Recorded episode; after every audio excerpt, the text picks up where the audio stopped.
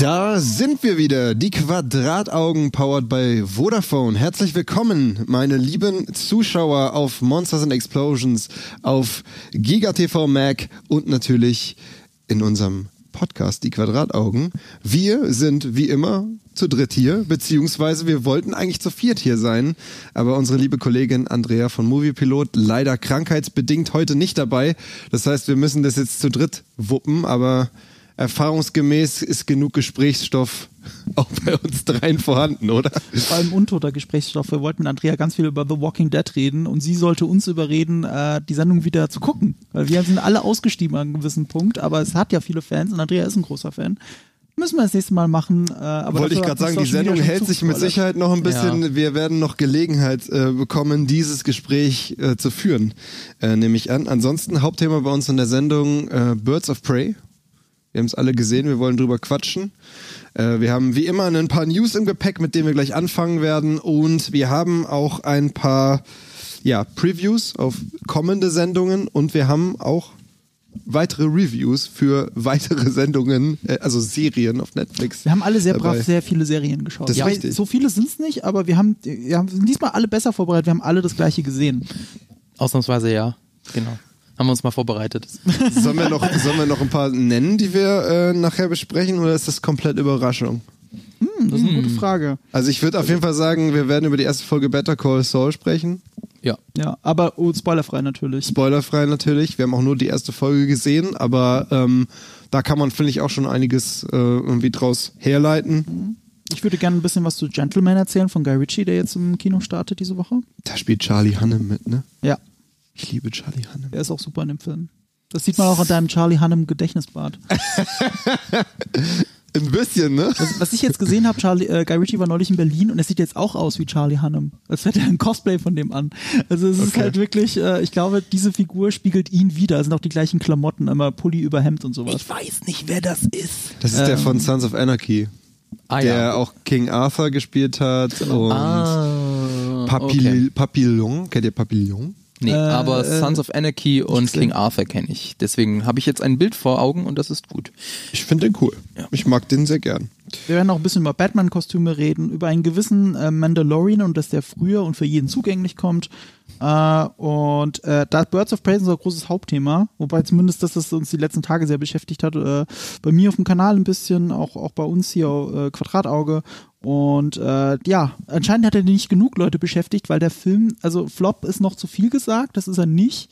Aber er läuft weit unter den Erwartungen, so dass es für Warner wirklich schwarze Zahlen gibt, dass sich der Film gelohnt hat.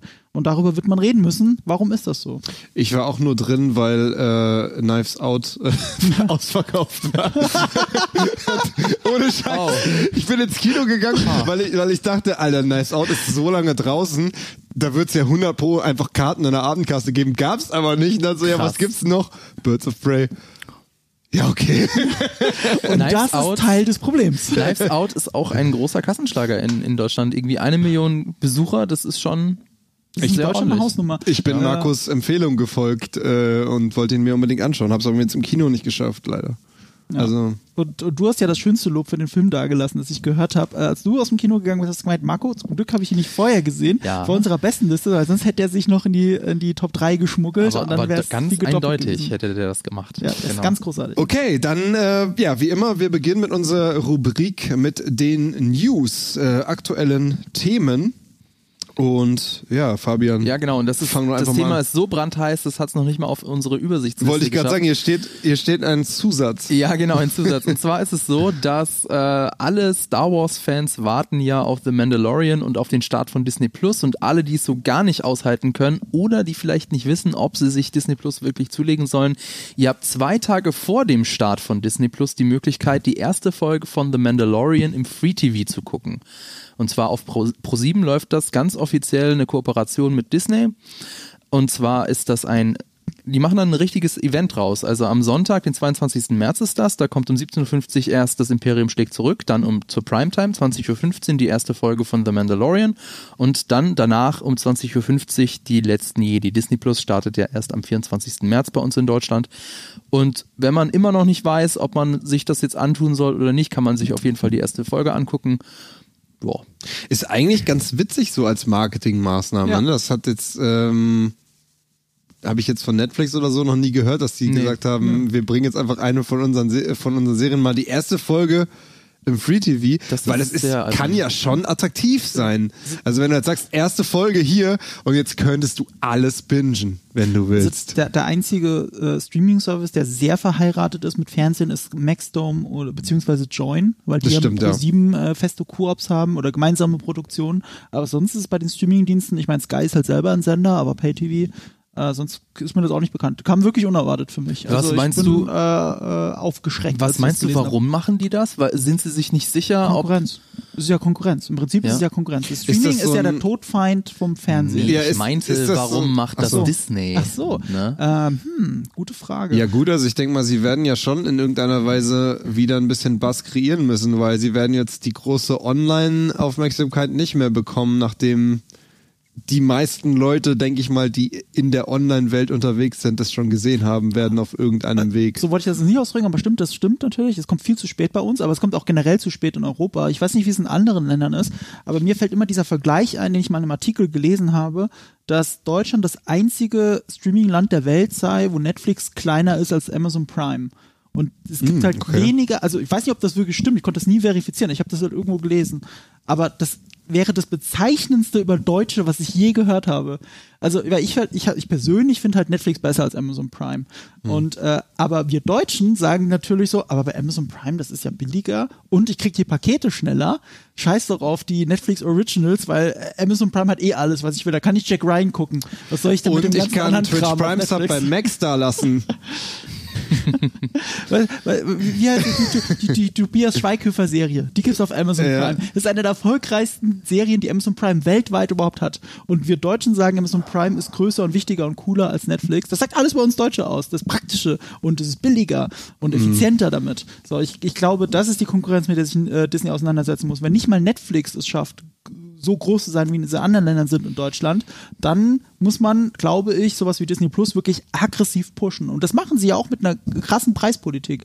Also es gibt jetzt, äh, wenn man es für ein ganzes Jahr vorbestellt, irgendwie noch billiger. Ich glaube dann äh, für 60 Euro statt für 70 eigentlich. An für sich kostet der Service ja eh schon weniger als, als Netflix. Ich glaube, glaube 7 Euro. Ich habe die Zahlen jetzt nicht hier liegen. Hashtag Ähm, keine Werbung, ne? keine Werbung. Ist es Werbung? Es ist ja, Keine Ahnung, ist eigentlich ja, Alles ist ja Werbung. durchaus kritisch. Ja. Ähm, äh, das ist halt eine aggressive Preispolitik äh, und die wollen halt gucken, dass sie hier Fuß fassen.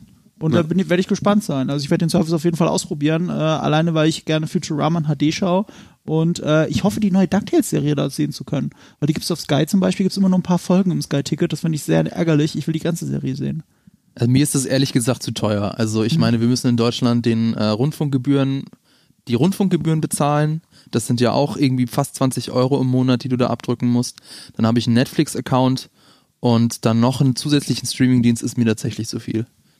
Also ist mir zu teuer. Ja, ich buche mir ab und zu das Sky-Ticket, je nachdem, was da gerade läuft. Und Amazon Prime benutze ich tatsächlich auch nicht mehr, weil ich eh schon kaum noch was bei Amazon bestelle. Deswegen hinke ich bei vielen Sachen immer stark hinterher, wenn sie auf Amazon Prime laufen.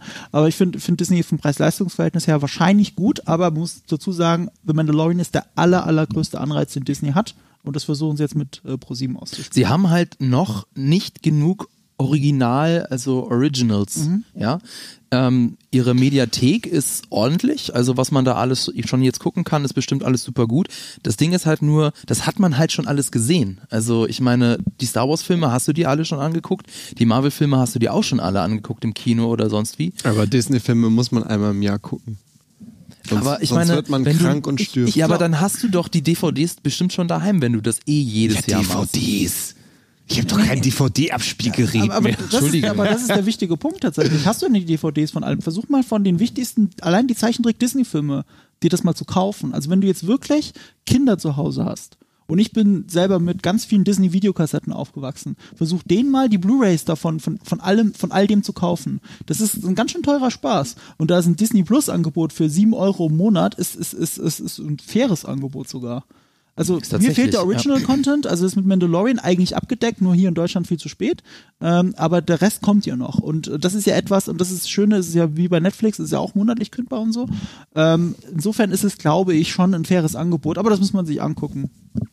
ähm, aber was ist jetzt mit Mad Max? Ja, was hat das mit Mad Max zu tun, Fabi? Das hat gar nichts mit Mad Max zu tun. Und das ist einfach die nächste Nachricht bei uns im Programm. Und zwar äh, die Fortsetzung, die Dreharbeiten, die sollen noch dieses Jahr beginnen. Also ähm, das ist eine Exklusivmeldung vom Online-Portal Geeks Worldwide. Die berichten, George Miller beginnt im Spätherbst 2020 in Australien mit den Dreharbeiten zur Fortsetzung von Mad Max Fury Road. Ähm, erst Ende 2020, weil er aktuell noch mit Dreharbeiten beschäftigt ist. Er kann halt schlicht nicht früher. Der inoffizielle Titel ähm, ist Mad Max The Wasteland, also inoffiziell. Das äh, hat noch keinen offiziellen Titel. Und ähm, da kannst du uns bestimmt noch ein paar Sachen dazu sagen. Es gab nämlich einen jahrelangen Rechtsstreit. Also äh, Mad Max Fury Road ist von 2015. Äh, Das kann sein. So, und Ja. das ist, das ist halt schon echt lange her und ähm, eigentlich hatten alle Beteiligten Bock, ein Sequel zu drehen. Und es gab halt einfach kein Sequel, weil, weil Miller und Warner sich äh, gestritten haben und es ging wohl um Geld. Ja, ja, es ist halt so, der Film war halt unerwartet erfolgreich. Also es ist nicht nur so, dass es einfach sein Geld wieder eingespielt hat oder so, oder dass er überhaupt gut lief, sondern lief unfassbar gut. Also gerade für seine Budgetkosten, obwohl er, obwohl er wirklich äh, lange gedreht wurde, es waren wohl sehr harte Dreharbeiten. Und ähm, dann wie lief er noch bei den Oscars richtig, richtig gut. Und, äh, und wie es dann halt so ist, dann zerstreiten sich Leute wegen dem vertraglich zugesicherten Geld. Also wie viel steht einem wirklich zu, weil das immer sehr kompliziert zu rechnen ist. Es ist ja auch so, dass Studios sich das auch schön rechnen können. Sie können irgendwelche Kosten dagegen rechnen und sagen dann so, nach der Auflistung schuldest du uns eigentlich Geld. Ja, also so, so ganz krass war es jetzt nicht, aber er hat sich wohl ganz schön mit Warner zerstritten. Trotzdem, und das war für mich die Überraschung, nicht nur, dass sie das gesettelt haben, sondern sie drehen jetzt auch wirklich zusammen nochmal einen Film. Das zeigt aber auch ganz gut, wie so ein Studiosystem funktioniert, weil wir, man redet immer gerne über die Studios und die, die wollen nur das Geld und so. Das sind aber alles unterschiedliche Leute. Die Leute, mit denen äh, George Miller wirklich produzieren und arbeiten muss, sind andere Leute äh, äh, als die Buchhalter, die ihm sagen, nee, nee, der steht nur so und so viel zu und nicht so und so viel. Wo ja dann, es ist eher so ein Arbeitsrechtsding eigentlich, was da gelaufen ist. Aber ich finde schön, dass sie es jetzt endlich gesettelt haben. Es hat mich wirklich beruhigt. Jetzt will ich nur noch offiziell hören, dass Tom Hardy wieder dabei ist. Das ist tatsächlich offiziell noch nicht bestätigt. Der hat ja auch Eben. noch gar keine Zeit. Der ist ja noch mit Venom 2 beste- äh, beschäftigt. Aber es ist wohl so, dass Tom Hardy bei Warner einen Vertrag unterschrieben hat, dass er in vier Mad Max Filmen mitspielen Ach. soll. Und es gibt ja bisher nur einen mit ihm. Insofern muss er noch, Mhm. Ja. darf er noch in drei Filmen mitspielen. Ich glaube, wenn es halt nach George Miller ging, müsste er es nicht sein, weil er hat das mal so zusammengefasst, für ihn ist Mad Max wie, wie Jesus, wie so ein Prophet, von dem andere Leute erzählen. Er erlebt seine Geschichten und dann ähm, wie eben nach Matthäus Geschichte ist das und das passiert und, und, und so weiter. Und so, so ist es halt, so ist für ihn für ihn halt äh, Mad Max. Das ist keine kontinuierliche Geschichte. Ich glaube, äh, ohne die ersten zwei Filme wirklich gesehen zu haben oder zu Ende gesehen zu haben, ähm, die passen ja auch nicht wirklich zusammen, Mad Max 1 und 2. Das fühlt sich auch alles sehr, sehr getrennt voneinander an. Und äh, Fury Road ist halt so, wie er ist, halt ein Meisterwerk, das aber auch nicht replizierbar ist. Also zum Beispiel auf Charlize Theron sollte man nicht hoffen, weil die hat ein richtig, also die und äh, Tom Hardy hassen sich bis aufs Blut. Äh, in manchen Szenen merkt man das auch, äh, merkt man das auch. Die können beide so äh, lächelnd draufblicken, wenn man in Interviews mit ihnen darüber redet, aber ähm, äh, die werden wohl nicht mehr zusammen einen Film drehen, obwohl ein Furiosa Spin-off ja immer noch irgendwie im Raum war, nur wäre das dann ohne Mad Max wahrscheinlich. Wisst ihr, wer auch wie Jesus ist? Ein bisschen mit anderen Geschichten und so, andere Schauspieler und so weiter. So ganz schön weit James hergeholt. Bond. Robert Pattinson. Batman. I'm Batman. Ja, achso, also ich, eigentlich, eigentlich, eigentlich hätte, wenn du mit Jesus-Kram kommst, hätten wir jetzt über Matrix 4 reden müssen. Auch noch auf dem Zettel. Ja, aber, aber, das kann aber, die hab- Analogie kann man aber bei fast allem ziehen. Wir können auch erst über Matrix 4 reden. Nein, nein, nein, passt schon. Äh, Batman, super cool. Äh, der Regisseur, Matt Reeves, hat, hat zum ersten Mal das Kostüm gedroppt und nur Tage später ist es auch noch geleakt. Äh, da sieht man dann mehr, aber das wollte ich jetzt nicht zeigen.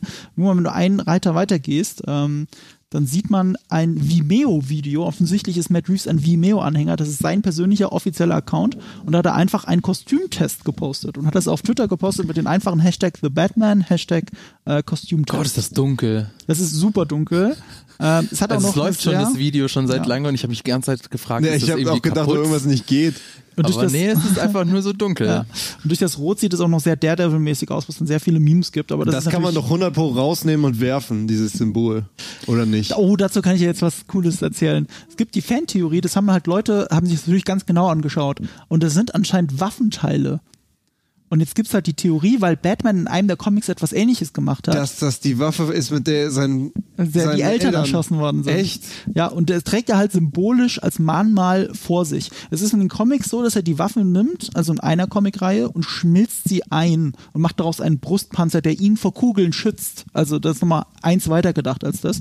Aber das ist natürlich vom Martialischen her, sich das anzugucken, viel härter. Aber wie gesagt, das ist natürlich nur eine Fantheorie. Vielleicht ist es auch ein bisschen steampunkig. Äh, man hat ein bisschen gemutmaßt, man hat vieles nicht gesehen in diesem Video, auch die Ohren zum Beispiel nicht. Jetzt gibt's aber den, den, den guten ähm, hier äh, Stuntfahrer von äh, vom äh, ich will nicht Bad Pod sagen, weil das ist nicht das Ding wie in The Dark Knight, sondern eher ein Bad Cycle, ein Bad Bike. Ähm, fast schon sehr klassisch. Äh, es wirkt alles ja sehr selber zusammengebaut, das Kostüm. Das ist wohl das, der Unique Selling Point davon. Und wenn man, wenn du ein bisschen runterscrollst, da gibt's noch mehr Bilder, siehst du ihn halt auf einem Motorrad sitzen, das offensichtlich nur so modifiziert ist, dass es ein bisschen aussieht wie eine Fledermaus. Eigentlich ein bisschen cheap, ähm, aber es hängt, Hä, das das- hängt halt vom Film ab. Wie das, Das sieht ja ist. super. Steampunkig aus, ja. Es gibt auch dann unten noch ein paar Detailaufnahmen von, äh, von dem Anzug, glaube ich. Und der hat, nee, doch Nee, nicht, schade. Der hat ja was, der hat so Sachen am Unterarm. Das siehst du am Ja, zweiten ja, ja, das Bild. siehst du in dem einen Bild, siehst du es ganz gut, wenn du ein bisschen höher gehst, Was, genau was da. ist das? Äh, ich bin mir auch nicht so sicher, es erinnert mich aber an Black Widow. ähm, es ist auch so, dass, äh, wenn ich es richtig So gesehen Mini-Raketen. ich habe es im anderen Bild auch noch ganz schön gesehen, dass das, was am Handschuh bei Batman immer so abgeht, diese äh, Zacken, Mhm. die ja eine sehr schöne Origin-Geschichte ja bei äh, Christopher Nolan hatten, dass sie eben zur Abwehr von Waffen sind. Mhm. Also schon bei Ninjas verwendet werden. Bei ihm sind es wirklich nur die Riemen des Handschuhs, die so abstehen und dann so aussehen einfach. Die unten ein bisschen kleiner sind und oben ein bisschen größer. Zumindest sah das auf Bildern so aus. Nicht auf dem Bild, sondern auf dem anderen Bild. Es gibt mittlerweile sehr viele geleakte Fotos. Ich habe jetzt hier für den Stream halt die vom Verity ausgesucht äh, weil die auch schön klar sind und nicht ganz so verwackelt. Es gibt überhaupt auch viele Leaks jetzt vom Set so ein bisschen. Das ist ein bisschen die Pein natürlich, wenn du immer on Location drehst. Also der Film wird in Glasgow gedreht und also es ist komplette Gegenteil von allem, was Justice League gemacht hat, von der grünen Wand, sondern äh, das hier ist schon sehr äh, back to the Zum Glück, roots. zum Glück. Also auch das Kostüm ist back to the roots. Aber ist er dann vielleicht gar nicht so der Rich Boy? Sondern schon. eher so ein bisschen so ein Garagentüftler? Das fände ich irgendwie geil. Ja, aber das ist halt das Ding, du musst ja, auch, auch wenn du reich bist, musst du erstmal tüfteln. Äh, kann das ja nicht. Also Ja, auch, das haben sie ja Batman Begins ja auch schön dargestellt, wie, wie das erstmal ist, sich dieses Kom äh, äh, Kostüm zusammenzuzimmern. Und was man übrigens, äh, was ich jetzt oft gelesen habe, oder der Daredevil-Vergleich natürlich noch größer ist, er hat ja keinen Mantel auf dem Motorbike. Dann würde ich aber dazu sagen, da muss man vorsichtig sein, weil ähm, ähm, hier Ben Affleck und äh, Henry Cavill, äh, Superman und Batman haben auch sehr oft einfach keinen Mantel vor der Kamera angehabt, weil das gerne auch mal äh, per CGI heutzutage gemacht wird. Es kommt auf den Look an, den du willst. In dem Fall ist aber ein Motorradfahrer also ein Stuntman auf einem Motorrad und muss durch die Gegend brettern. Da ist es vielleicht aus Sicherheitsgründen cleverer, den Mantel nachzuanimieren, weiß aber nicht, ob das so ist in diesem Fall. Kann ich jetzt nicht sagen. Es ist vielleicht wirklich auch nur eine Übergangsphase. Es soll keine Origin-Geschichte Geschichte sein, nach allem, was man hört. Ähm, es wird viel verglichen mit einem Comic, Batman Year Zero, glaube ich sogar, nicht Year One. Ähm, da sieht es äh, ein bisschen postapokalyptisch aus, habe den Comic nicht gelesen, kenne nur ein paar Panels und äh, das sieht es auch sehr ähnlich, so, so wie da aus. Ohne Mantel, selbst zusammengezimmerte Rüstung, so ein bisschen wie der Nightmare Batman in äh, Batman wie Superman. Ich finde das sehr interessant und ich habe hier großes Vertrauen in Matt Reeves, das ist ein fantastischer Regisseur. Wer den letzten Planet der Affen gesehen hat, weiß, was der Mann kann und äh, ich bin gespannt. Ich bin besonders gespannt auf das Versprechen, dass wir Batman mehr in seiner Rolle als Detektiv sehen Ja. sollen. Und das kam ein bisschen zu kurz in den bisherigen Verfilmungen. Es, es gab es immer mal wieder kurz, auch in äh, The Dark Knight wird das immer mal wieder ganz kurz äh, angerissen. Aber so wirklich integral für die Geschichte war das bisher noch nicht. Fand ich auch, ja. Ich war auch mega überrascht, weil ich ähm, das gar nicht mehr so wusste, dass Batman so klassifiziert wird. Und dann habe ich die Telltale-Serie gespielt und da ist es halt andauernd. Also dass Oder, oder die, die Arkham-Spiele. Die Arkham-Spiele Stimmt, auch. da, da ne? haben sie das ja auch, dass du halt diesen, auch diese Detective Vision halt hast und so und Sachen entdeckst. Ähm, ja. und das fand ich auch, dass es in den Filmen kaum vorkam. Es wehren sich auch die Hinweise, dass die Geschichte an Halloween spielt. Und das ist, also es gab Set-Fotos, wo man Pumpkins vor den Häusern rumliegen sieht. Und das bestätigt eine ganz große Fantheorie, dass der Film lose auf The Long Halloween basiert, was einer als einer der besten Batman-Comics sein soll. Ich habe ihn nicht gelesen. Äh, da werden einzelne Verbrecher in Gotham von einem Serienkiller umgebracht. Und Batman muss halt rausfinden, wer das ist. Und äh, dieser Serienkiller bringt eben auch, ich glaube, Superschurken um tatsächlich. Und deswegen ist das dann sehr mystisch und alles. Es soll eine Film Noir Detective Story sein. Nicht einfach nur, er, er schnüffelt nach Hinweisen, sondern auch dieser ganze Film soll dieses Feeling haben, dass es ein Film Noir ist mit einem sehr gebrochenen Helden und dem ganz großen Fokus auf den Batman und nicht auf den Antagonisten, den du ja, wenn die Gerüchte stimmen, ja lange Zeit gar nicht siehst, weil du ihn nicht kennst. Stattdessen siehst du ganz viele andere Bösewichte, den Pinguin, eventuell jemand, der später zu Harvey Dent wird. Da gibt's auch Hinweise, dass es Peter Sarsgaard sein könnte, äh, dass er später Harvey Dent wird. Keine Ahnung. Äh, es gibt ein Bild von Colin Farrell, äh, sieht man ihn ein bisschen als Pinguin, er hat weiße Haare, sieht auch sehr cool aus. Bin gespannt. Welcher warte. ist ein Peter? Äh, das ist eine Ist- gute ist Frage. das es der ist nicht der Vikings? Pennywise. Ist der Vikings, ne? Ich, Vikings habe ich nicht gesehen. Ich glaube, es ist der aus Vikings und. Westworld. Ist ein Westworld dabei? Der spielt Warte mal, ich hab nur die erste er Staffel gesehen. Security-Typen in Staffel erste 2. Nur in ah, Staffel ja, okay, 2. okay, gut. Ich habe nur die erste Staffel gesehen. Ähm, ich meine, dass Peter der ist. Ja, Fresh Gandalf sagt ja, der aus Vikings und Westworld. Ja, gut. Aber wir sind ja alle gute Schauspieler. Das haben die Das Sarsgaards stimmt, ja. Aber Aber, bis ich mal kapiert hatte, dass die alle verwandt miteinander sind. Ja, ich- ich habe gedacht, das ist halt ein normaler skandinavischer Name. Die heißen halt zufällig alle so. Aber dass die alle auf Stellan Skarsgård zurückgehen, der ja selber schon ein grandioser Schauspieler ist. Also, ja. Das ist witzig. Apropos Mantel, wisst ihr, wessen Mantel auch ganz viel mit CGI animiert wurde? Äh, nee, das stimmt doch gar nicht. Äh, doch, äh, in, in den Action-Szenen äh, sehr oft tatsächlich. Ähm, Habe ich gerade gesehen äh, bei Corridor Crew, da haben sie nämlich äh, die Fight, die, diese berühmte Fight-Szene äh, in Matrix analysiert. Wo welche, also welche, welche Matrix? Äh, ich, oh, in welchem Weil- weil die? ich will nämlich darauf die, hinaus- über die Agenten drüber springt. Das auf ist- deren Ja, aber, aber, also aber die ja. so richtig slapstickig Richtig, ist. richtig. Aber das ist ja 2 und 3. Da haben sie ja quasi schon den ganzen Keanu Reeves fast schon animiert. Das kann sein, ja. Und da, da trägt er nicht einen Mantel, sondern trägt ja fast, also es ist ein Mantel, es ist eher eine Priesterkutte, weil die auch leichter zu animieren ist. Mhm. Ja. Der Mantel aus Matrix 1, da war ja alles echt. Und, und den kannst du auch nicht so leicht animieren. Okay, ja, gut. Ja, ähm, es ist aber, Aber so, ist ja auch nicht gut an, also äh, was ist nicht gut, aber sie sagen halt, dass man anhand dieses des Verhaltens dieser Kutte, dass man da halt erkennen kann, dass es animiert Ja, ist. ja, das ist schrecklich. Also, das Aber ist ja warum reden wir denn jetzt über dieses Ja, Thema? Und der, der Grund ist ganz einfach, den darf ich mir gleich selber beantworten. Und Ja, zwar, mach doch. Und zwar die Dreharbeiten haben begonnen. Also seit Anfang Februar wird für Matrix 4 gedreht, angeblich auch in Deutschland, nämlich konkret im Filmstudio Babelsberg, Babelsberg bei Potsdam. Ähm, was ich leider noch überhaupt nicht sagen kann, ist, worum es denn geht. Das weiß man halt wirklich immer noch nicht. Ähm, aber was schon einigermaßen klar ist, wer denn alles mitspielt oder mitspielen soll. Ich äh, lese das mal vor. Das ist zum einen Neil Patrick Harris, der Barney aus How I Met Your Mother, der Aquaman-Bösewicht, ich hoffe, ich spreche seinen Namen richtig aus, äh, Yahya Abdul Mateen der Zweite, Jonathan Groff, den man aus Mindhunter kennt, Jessica Henwick, das ist eine der Sand Snakes aus Game of Thrones, und dann Priyanka Chopra, Chopra aus Isn't It Romantic. Außerdem, ähm, das sind jetzt alles Sense 8 Schauspieler, Tobi und. Wumere, Max Riemelt, der deutsche Max Riemelt und Erendira Ibarra. Und natürlich Keanu Reeves und äh, Carrie Ann Moss, die sind auch mit dabei. Davon gibt's nämlich auch schon ein paar Fotos. Wenn du jetzt mal einmal bitte das aufmachen könntest. Zum Beispiel, das, das, das, das sind äh, Videoaufnahmen. Das, Das hat, ja, spiel doch mal Play, so sieht es dann aus. Da in der Mitte, das ist ein Motorrad, auf dem vorne Carrie Ann Moss sitzt und hinten äh, Keanu Reeves. Die sind da sehr unspektakulär, quasi im Schritttempo durch die Straßen, ich glaube es ist San Francisco, durch die Straßen von San Francisco gefahren. Ähm, sehr unspektakulär, vor allem wenn man halt weiß, wie, wie das bei den Dreharbeiten zu John Wick war. Aber wenn du jetzt einmal im ähm, Reiter weitergehst, bitte, da sieht man dann zum Beispiel ähm, Gott, mach mal bitte das, genau, Dankeschön. Da sieht man eben ein bisschen besseres, ein, ein schöneres Foto von den beiden. Und man sieht auch, dass Neo jetzt sich ein bisschen dem John Wick-Look angenähert hat. Also mit Bart Den und Bart langen nimmt er Haaren. nicht mehr ab, Mann.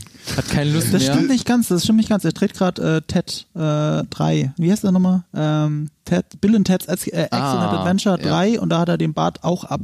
Aber es gibt auch eine Szene, wo er den Bart hat, aber länger. Also das ist halt tatsächlich, äh, da gibt es auch Set-Fotos. Also er macht es schon, wenn es die Rolle erfordert, das will ich damit sagen. Und äh, also es ist tatsächlich, äh, man hat ja lange gemunkelt, na, wird das überhaupt was? Aber jetzt lässt es sich nicht mehr verheimlichen. Also wenn du zum Beispiel einmal im äh, einen Tab weitergehst, Warte mal, check ich gerade zum ersten Mal in meinem Leben, dass die Schauspielerin von Trinity die ist, die in Jessica Jones die Anwältin Ist das dein spielt? Ernst? Das merkst du jetzt erst? Ja. Ah ja, klar, ist das Carrie Ann Moss. Die trägt doch die gleiche Frisur seit immer. seit immer. Ja. Scheiße, ja. Das ist ja die gleiche. Ja, das ist Carrie Ann Einmal Moss. auf Pl Play. Genau, da fliegen halt dann Helikopter durch die Sch Straßenschluchten. Alles echt. Das durften sich Ja. dann auch die, die Anwohner anhören. Das muss ja tierisch laut gewesen sein. Aber das ist ja das Coole, das Überraschende, ehrlich gesagt, dass das echt ist. Dass die wirklich on Location Sachen drehen. Äh, haben wir das mit den Drahtseilen? Ja, im nächsten. Ja, perfekt. Das ist auch on Location. Das hätte ich denen nicht mehr zugetraut, ganz ehrlich. da springt das Stunt-Double von Neo und das Stunt-Double von Trinity runter. Ich bin mir ziemlich sicher, dass es Stunt-Double sind. Das sind nicht die echten Schauspieler. Ja. Jo. Äh, aber, aber ja, ziemlich krass. Also das hätte ich äh, denen nicht mehr zugetraut, auch nach Sense8 nicht, ehrlich gesagt. Und deswegen, jetzt, jetzt bin ich auf einmal doch äh, ein bisschen hyped auf Matrix 4, Hm. Ich weil da anscheinend da- sehr viele Gedanken reingeflossen Oh, ich sind. bin da immer noch sehr skeptisch. Es ist ja zum Beispiel so, dass die Wachowskis beide nicht Regie führen, sondern nur Lana Wachowski führt Regie. Ähm, kann man jetzt alles Mögliche reinlesen? Vielleicht hat die andere keine Lust oder keinen Bock oder. Ähm, Nee, die hat sich auch zurückgezogen tatsächlich. Oder- also komplett aus dem Filmgeschäft. Ich habe Okay. dazu ein Video gemacht. Dafür habe ich auch gelernt, dass es Wachowskis heißt. Oh, Entschuldigung, Ich hab, nee, nee, pass, ich, ich Nee, sag nee, ja, du hast recht, ja, ja. Wachowski. Das heißt ja, ja, doch, das wusste ich auch. Ich hab's Äh, äh, vergessen. die haben ja zusammen natürlich noch äh, Sense8 äh, ihre Serie auf Netflix ähm, produziert. Und da steckt auch viel Liebe drin, deswegen äh, die ganzen Schauspieler schon wieder jetzt im nächsten Matrix-Film mit drin. Aber ähm, ja, die eine äh, sagt jetzt, äh, sie hat sich wirk- wirklich so gefühlt eine komplette Auszeit genommen. Sie hat sich auch schon aus der letzten Staffel von Sense8 doch noch mehr zurückgezogen und das ist wohl der Hauptgrund. Aber es ist halt ein bisschen komisch, dass sie beide nicht ganz klar kommunizieren, äh, warum das so ist, weil es wird halt so übergangen. Es gibt keine Message, warum die eine nicht dabei ist und dann kann man natürlich auch reininterpretieren, dass es zerstritten war oder dass das eine halt für den Film war, die andere halt, also dass daher Ja. ein Streit entstanden ist. Ja. Wer weiß das schon? Keine Ahnung. Vielleicht uns irgendwann Oder mal ist aufklären. es ein, die hat äh, irgendwie gesundheitliche Probleme und Ja. will das nicht an die große Glocke Ja, hängen. Kann auch alles sein. Insofern, ähm, genau, will ich da jetzt auch gar nicht so viel reininterpretieren. Was ich aber nicht interpretieren muss, sondern was tatsächlich schon feststeht, ist das Release-Datum. In den USA startet Matrix 4 am 21. Mai 2021. In Deutschland weiß man es leider noch nicht. Ja, es wird wahrscheinlich weltweit sein, würde ich Warum sagen. der 21. Mai? Weil der Bei Mai, Matrix würde ich allein da schon überlegen, ob das irgendeine Bedeutung hat.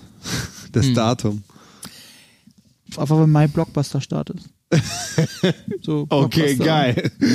Also Blockbuster-Phase fängt im Mai an. Viel- seit Star Wars. Ja, nee. Ja, aber was 1977. passiert denn da? Bitte. In Matrix 4? Ja, was? Ja, ach so, ja, das stimmt. Da, das, ist doch, das ist doch zu Da geht so Ende. drüber hinweg. Ja, keine Ahnung. Das weiß halt keiner. Also wenn ich, wenn ich jetzt mein äh, äh, Geld in irgendeinen Hut werfen müsste dafür, dann würde ich sagen, ähm, äh, diese auserwählten Geschichte wird weitergesponnen mit, äh, die, wurde- der wurde ja immer wiedergeboren und wiedergeboren und so. Vielleicht ist es ja immer noch so. Vielleicht äh, ist die Matrix doch nicht besiegt und es geht so weiter. Oder es, ist, es stellt sich am Ende als Prequel heraus und er rekrutiert Morpheus. Hm. Hm. Ja, weil Lawrence Fishburne zum Beispiel ist nicht bestätigt für den Film. Ja, der spielt nicht mit. Ja. Der hat Aber- sich nicht ganz so gut gehalten. Vielleicht deswegen. Ja, das ist natürlich, muss man auch sagen, Carrie Ann Moss und äh, Keanu Reeves sind mit, gefühlt mit ewiger Jugend äh, gesegnet. Hast du gerade Martin Lawrence gesagt? Äh, hab ich Martin Lawrence gesagt? Ist das nicht Lawrence Fishburne? Ja, Ich habe Lawrence Lawrence Fishburne Fishburne. gesagt, dachte ich.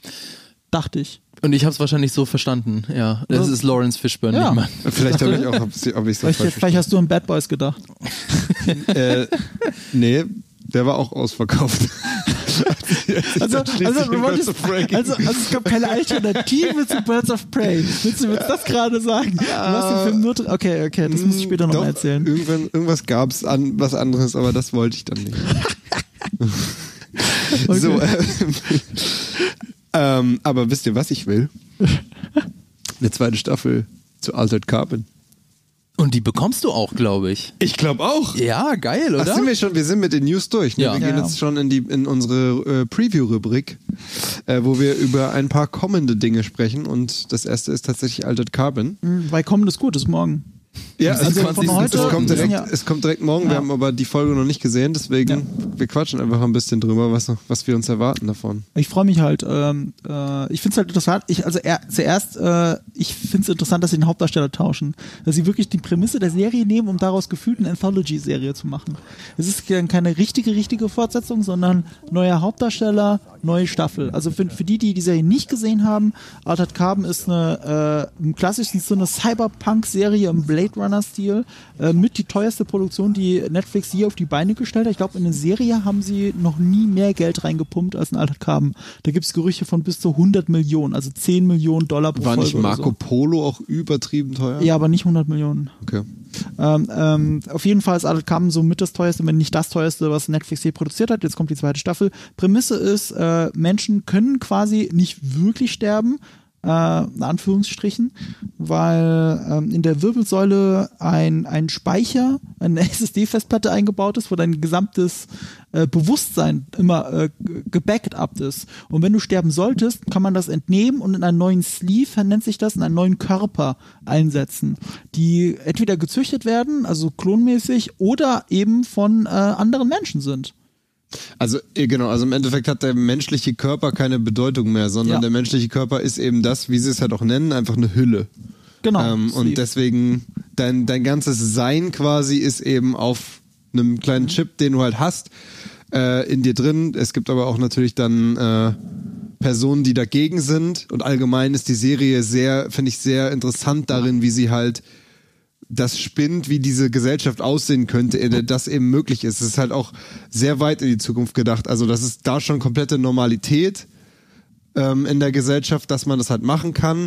Und ich finde die Serie halt sehr interessant, wie sie halt damit spielt, was dann halt passieren würde. Dass dann Kämpfe gibt, wo, und der Gewinner kriegt ein Upgrade, kriegt halt eine bessere Hülle sozusagen. Ähm, dann gibt's ja diese Superreichen, die quasi einen riesigen Cloud-Server haben und dadurch quasi unsterblich sind und seit tausenden von Jahren leben. Also das ist, finde ich, das ist für mich und die, und Faszination. die Armen, ähm, da, das ist, glaube ich, auch, kann ich verraten, ist ja kein, ist, glaube ich, in der allerersten Folge, da äh, bekommen, Mit dem Unfall, ja. da bekommen zwei Eltern ihr Kind eben wieder nach einem Unfall, Genau. aber weil sie halt so arm sind, bekommen sie kein kleines Mädchen, sondern tatsächlich einen Erwachsenen oder so, ne? Ja, eine Oma. Eine, eine, eine ältere also eine- Frau, ja. Ja, eine sehr alte Frau. Ja. Und, und, und es ist aber das Bewusstsein von einem Kind. Ja. Und Das ist gerade dann aus dem Bottich entstiegen und, und sieht die Eltern und Mami, Papi und die Eltern sind natürlich erstmal schockiert. Ja. Also in dieser Gesellschaft hat auch jeder ein Anrecht darauf, äh, äh, nicht zu sterben. Hm. Nur wie du wieder geboren wirst, das ist halt, das kannst du dir nicht aussuchen. Ja, genau. Und, und das ist halt, das sind mehrere interessante Sachen, die die Serie dann aufmacht, äh, philosophisch gesehen. Erstmal die Unsterblichkeit. Ich will auch das eine sagen, Ja. äh, das, das krasseste, dass halt Verwandte äh, zum Beispiel zu Feiertagen aus dem Tod quasi wiederkommen, um einen Tag mit ihrer Familie zu verbringen und dann wieder. Äh, das passiert ja auch. Das fand ich auch super das sind, heftig. Das sind auf jeden Fall sehr kreative Ideen. Der Rest kommt relativ bekannt vor, wenn man schon mal Cyberpunk-Spiele oder eben Blade Runner gesehen hat oder so. Auch Look and Feel. Es basiert auf einer Romanreihe und die ist nicht so cyberpunkig oder nicht so Film Noir-mäßig wie die Serie. Die Serie hat sich halt das sehr inspirieren lassen, was man heute so als, als Cyberpunk ansieht. Aber so wie ich es verstanden habe, ohne die Bücher gelesen zu haben, die sind wesentlich cleaner. Und es ist Okay. eine saubere Zukunft und die ist auch noch weiter in der Zukunft. Also die Serie ist ein bisschen nicht ganz so weit, damit sie ein bisschen geerdeter ist. Und ich- ich glaube, die Bücher spielen in verschiedenen, auf verschiedenen Planeten noch und so. Ähm, ja, wobei das, glaube ich, in der Serie auch eine Rolle spielt, oder? Verschiedene Planeten. Aber kann Äh, ich Rolle? Planeten glaube ich nicht, aber diese Hochburg dieser Superreichen ist ja so, so im so halb im Weltall irgendwie. Aber also die ist ja irgendwie so in den. Ist nicht diese eine Waldgeschichte mit den Terroristen auf einem anderen Planeten? Boah, das weiß ich nicht mehr. Ja, aber, aber ja, das ist nämlich der Punkt. Ich, ich würde behaupten, ich habe die Serie wirklich gemocht, aber ich kann mich bei weitem nicht an alles erinnern, was da drin passiert ist. Also es gibt halt viele Szenen und Momente, die komplett in meiner Erinnerung geblieben sind, weil die wirklich so Erweckungsmomente waren, wie eben das Kind, das seine Eltern wieder sieht. Aber ich würde auch behaupten, obwohl es eigentlich eine spannende Krimi-Geschichte sein soll, dass es dann doch so oberflächlich und später so hanebüchen wird, dass mich die Serie da ein bisschen verloren hat. Echt? Ja, so ein bisschen. Also die ganze, ich sag mal, also die Hauptperson heißt ja Kovac, glaube ich, so wie der Takeshi. Kovac. Genau. Weil auch er ja, er ist ja eigentlich asiatischen Ursprungs. Aber einen weißen Körper dran, Aber er hat halt sozusagen, also du hast ja auch in der ersten Staffel schon, dass du quasi verschiedene Timelines mit verschiedenen Schauspielern hast. Also du hast dann halt, die, in den Flashbacks ist er halt noch ein in, also quasi in, in einem asiatisch herkömmlichen Körper drin und äh, in, in der Sogar zwei verschiedenen asiatischen Körpern. Was ist mal aufgefallen ist. sogar das auch noch. Ja, ja. Ach so, willst du mir jetzt sagen, das war doch der gleiche. Nein, nein, ich will jetzt keinen dummen, dummen Asiatenwitz machen, sondern ich, ich äh, habe mich einfach nicht mehr genau ich, erinnert. Ich mache eine andere Ähm, Sache, aber das habe ich nicht länger her. nachrecherchiert. Ich glaube, vielleicht kann uns das Chat das sagen. Ich glaube, einer der beiden alten äh, Nico, äh, Nico Kovac, sage ich jetzt, äh, Takeshi Kovac, einer von den beiden, ist der Hauptdarsteller, ist einer der Hauptdarsteller aus dem Street Fighter Film Der Nico Kovac mit hat auch Körper getauscht, sieht jetzt aus wie Hansi Flick. Kennst du noch den Street Fighter Film mit Jean-Claude Van Damme? Den kenne ich in- und auswendig, weil das einer meiner Lieblings-Trash-Filme aller Zeiten ist. Das ist Bin ich purer sicher, ob ich Trash. ihn überhaupt kenne. Also und äh, und der, der Ryu spielt in dem Film, Ja. also aus den Street Fighter Spielen, der in dem weißen äh, Judo-Anzug, der spielt in äh, Altered Carbon, glaube ich, einen von Take der Takeshi Kovacs, Okay. glaube ich. Und was sollte der Chat jetzt uns Ja, sagen? ob, ob ihr mir das bestätigen könnt. Ich kann es jetzt gerade nicht nee, googeln. wa- was, was denn jetzt Was genau? denn bestätigen? äh, dass äh, Ryu aus Street Fighter in äh, Altered Carbon Ah, mitspielt. so, Ach ja. Ich sag Bescheid, wenn, wenn was kommt. Jetzt schreibt einer Kylie Minogue, die, auch, die auch in Street Fighter mitspielt. Äh, äh, danke. Ja, Äh, könnt, ihr, könnt ihr mir ja gleich sagen. Aber ja, wie, wie gesagt, dieses Prinzip mit dem Körper wechseln ist ja schon in der ersten Staffel, deswegen macht es auch irgendwie Sinn, das in der zweiten Staffel halt wiederzumachen, dass Das er wieder jemand, Konzept, ja. jemand anders ist. Äh, ich finde es ein bisschen schade, weil ich halt den Joel Kinnaman halt ziemlich geil finde. Ich finde, es ist ein richtig guter Schauspieler. Aber auf der anderen Seite, ähm, Ich finde den gut, aber oft verschwendet. findest du? Ja, Suicide Squad ist er verschwendet. Das ist Perlen für die Säue. Der, der muss so eine karikaturhaftes Abziehbild spielen. Das stimmt, Und wenn man ja. ihn mal in House of Cards zum Beispiel gesehen hat, wo er so vielschichtig spielen kann. Ich habe auch gehört in, in irgendeiner Serie, ach, die habe ich auch natürlich nicht gesehen. Was, The Killing? Ich glaube, The Killing spielt er mit. Ja. Ähm, Ja, da soll er unfassbar gut sein. Okay, habe ich auch und, nicht und, gesehen. Und ich fand ihn selbst in Altered Carbon haben sie nicht das meiste aus ihm rausgeholt. Und Mhm. ähm, äh, jetzt wäre aber interessant, der neue Hauptdarsteller ist Anthony Mackie, der äh, den Falcon in, ähm, in, äh, in, in, im- Marvel Cinematic Universe spielt. Ich will jetzt Avengers Endgame nicht spoilern. Ähm, ach Gott, das kann man ja auch. Nein, ich wollte jetzt sagen, in gesehen. Captain America kommt er halt vor. Ach so, ja, ja, okay. In Zum Captain America? Ist doch sein kommt erster er Auftritt, oder vor. Ja, Captain America 2. Ja. Ja. Und ähm, er, er spielt ja auch in der Captain America and the Winter Soldier. Nee, Falcon and the Winter Soldier Serie. So heißt es. Ja, das ist doch alles verwirrend mit den komischen Frühling, Winter, Soldaten, Sachen. Also, ähm, Nein, mach, äh, haben die Leute das gegoogelt? Ich google es gerade. Egal. Ähm, auf jeden Fall. äh, ja, hier steht. Nee. Doch, hier der Brian Assassins, Byron. Mann. Ist er das? Das Er steht ist doch es, ne? da. Byron Chan. Nee, Man. Und der er spielt war geboren ja als klar. Chan. Oh mein Gott. Ich habe so ein Gesichtergedächtnis für so einen Kack. Ich habe wirklich vergessen, das ist doch Ryu. Das weiß ich doch, das ist Ryu. Das ich ist ich liebe. Street Fighter. Schön, dass Street du Fighter recht ist hast. so ein Schrottfilm. Aber ist, Aber aber, ist du hast, geil. recht, also das ist die ganz Anfangsszene und dann die Rückblicke, ne? Der Unterschied. Ja, der kommt öfter in den Rückblicken vor, weil sie wechseln ja auch wirklich. Das ist die Serie, das ist die Serie ja super konsequent. Ja. Je nachdem, wo du gerade dich befindest, ist der Takeshi, äh, der sich zurückerinnert, äh, oder die, die, der Flashback, ist halt wirklich immer ein anderer Sleeve. Und die, das, Ja, sind so, das sind die Details, die wirklich cool sind in der Serie. Ich habe aber oft auch den Eindruck gehabt, dass die Flashbacks zum Beispiel besser sind als das, was in der Gegenwart passiert. Also Mhm. auch was Takeshi passiert. Takeshi ist. Ich hatte, ich hatte nicht immer den Eindruck, dass es die gleiche Figur in verschiedenen Körpern ist. Mhm. Das hat mir die Serie nicht 100% glaubhaft vermittelt. Das war mein Hauptproblem bei Shazam. Ich Mhm. hatte den Eindruck, das sind unterschiedliche Figuren, die ich da sehe. Nicht einfach unterschiedliche Körper, sondern unterschiedliche Figuren. Und Ja. äh, so ein bisschen was das bei Altered Carbon auch, wo es mich ein bisschen verloren hat, aber es war cool. Es ist geil produziert und es gibt wirklich aus philosophischer Sicht super geile Szenen da drin, die ich auch nicht so leicht vergessen werde. Und jetzt bin ich gespannt, was mir die zweite Staffel zu erzählen hat. Ich fand in den Trailern, morgen kann ich mir ja ein Bild machen, in den Trailern war Anthony Mackie sogar richtig gut. Ich finde Ja. sogar cooler als Joel Kinnaman, aber das sind Trailer, die kann man auch so hinschneiden. Wird dann wahrscheinlich ja morgen komplett da sein, ne? Ja, das ist. Netflix-Politik. Das ist nicht wie bei Better Call Saul. Oh, Ja. Warte mal, ist das jetzt die beste Überleitung aller Zeiten? Nein, Nein, leider leider nicht. Es ist nicht wie bei Fast and Furious, äh, dass man äh, äh, jahrelang auf, äh, auf den nächsten Teil Naja, warten muss. also, also in Fast and Furious sind Asiaten auch unsterblich. Aber du bist jetzt der Einzige, der das verstanden hat. Nee, ich hab das schon verstanden, aber ich, Das war ähm, einfach nicht gut, okay. Ich wollte okay. deinen, nein, ich wollte dir deinen Moment gönnen. Dann habe ich nur gesehen, leider hat die Kamera blieb auf der totalen. Ja, ich habe dir die Totale gezeigt. Und Ich hab dir die Totale gezeigt. Ich bin halt einfach kein Fast and Furious Fan. Das ist Ja, mir, ich ich, auch nicht. ich bin lange ausgestiegen. Ich wusste nicht, dass da einer gestorben ist. Und jetzt ist er wieder da und es ist mir so herzlich egal. äh, don't know, don't care. Ja. Also ich hoffe, ich Warum hoffe, haben wir das nochmal drin? Weil Nein, Andrea nein, ein Fan ist. Andreas Fan. Ja, nee, ähm, Andrea hätte uns jetzt mehr dazu sagen können. okay. Das stimmt. Andrea war ein groß, ist ein großer Fan. Äh, ich fand den, ich weiß gar nicht, ob ich den achten gesehen habe. Ich habe den siebten Teil auf jeden Fall gesehen. Das war ja der mit dem Titelsong und mit dem emotionalen Abschied von Paul Walker und so. Den fand ich auch gar nicht schlecht. Man muss sich halt darauf einlassen, dass es halt einfach Popcorn-Kino hoch 1000 ist und einfach Action-Quatsch, der aber, finde ich, ja schon immer gut gemacht ist. Also, da habe ich jetzt, da bin ich jetzt niemand, niemand, der sagt, okay, das, da kann ich gar nichts mit anfangen. Also ich kann schon ins Kino gehen und das genießen, ähm, aber es ist halt auf eine andere Art und Weise genießen, als ich jetzt bei einem anderen Film tun würde. Ich muss jetzt Ihr guckt so Stelle- kritisch, als würdet ihr das gar nicht so sehen. Ja, ich hab's versucht. Also ich Okay. hab's versucht. Ich, ich fand den ersten noch ganz cool. So als Remake von Gefährliche Brandung hat er für mich funktioniert. Da ging es aber auch noch um Straßenrennen, das war sehr geerdet. Ich finde Mhm. auch immer noch den Moment cool, wo Vin Diesel da steht und, und halt erzählt, dass es egal, ob du um einen Inch gewinnst oder um eine ganze Meile, gewonnen ist gewonnen und so. Das finde ich wirklich alles cool. Mhm. Ab dem zweiten wird's schwierig.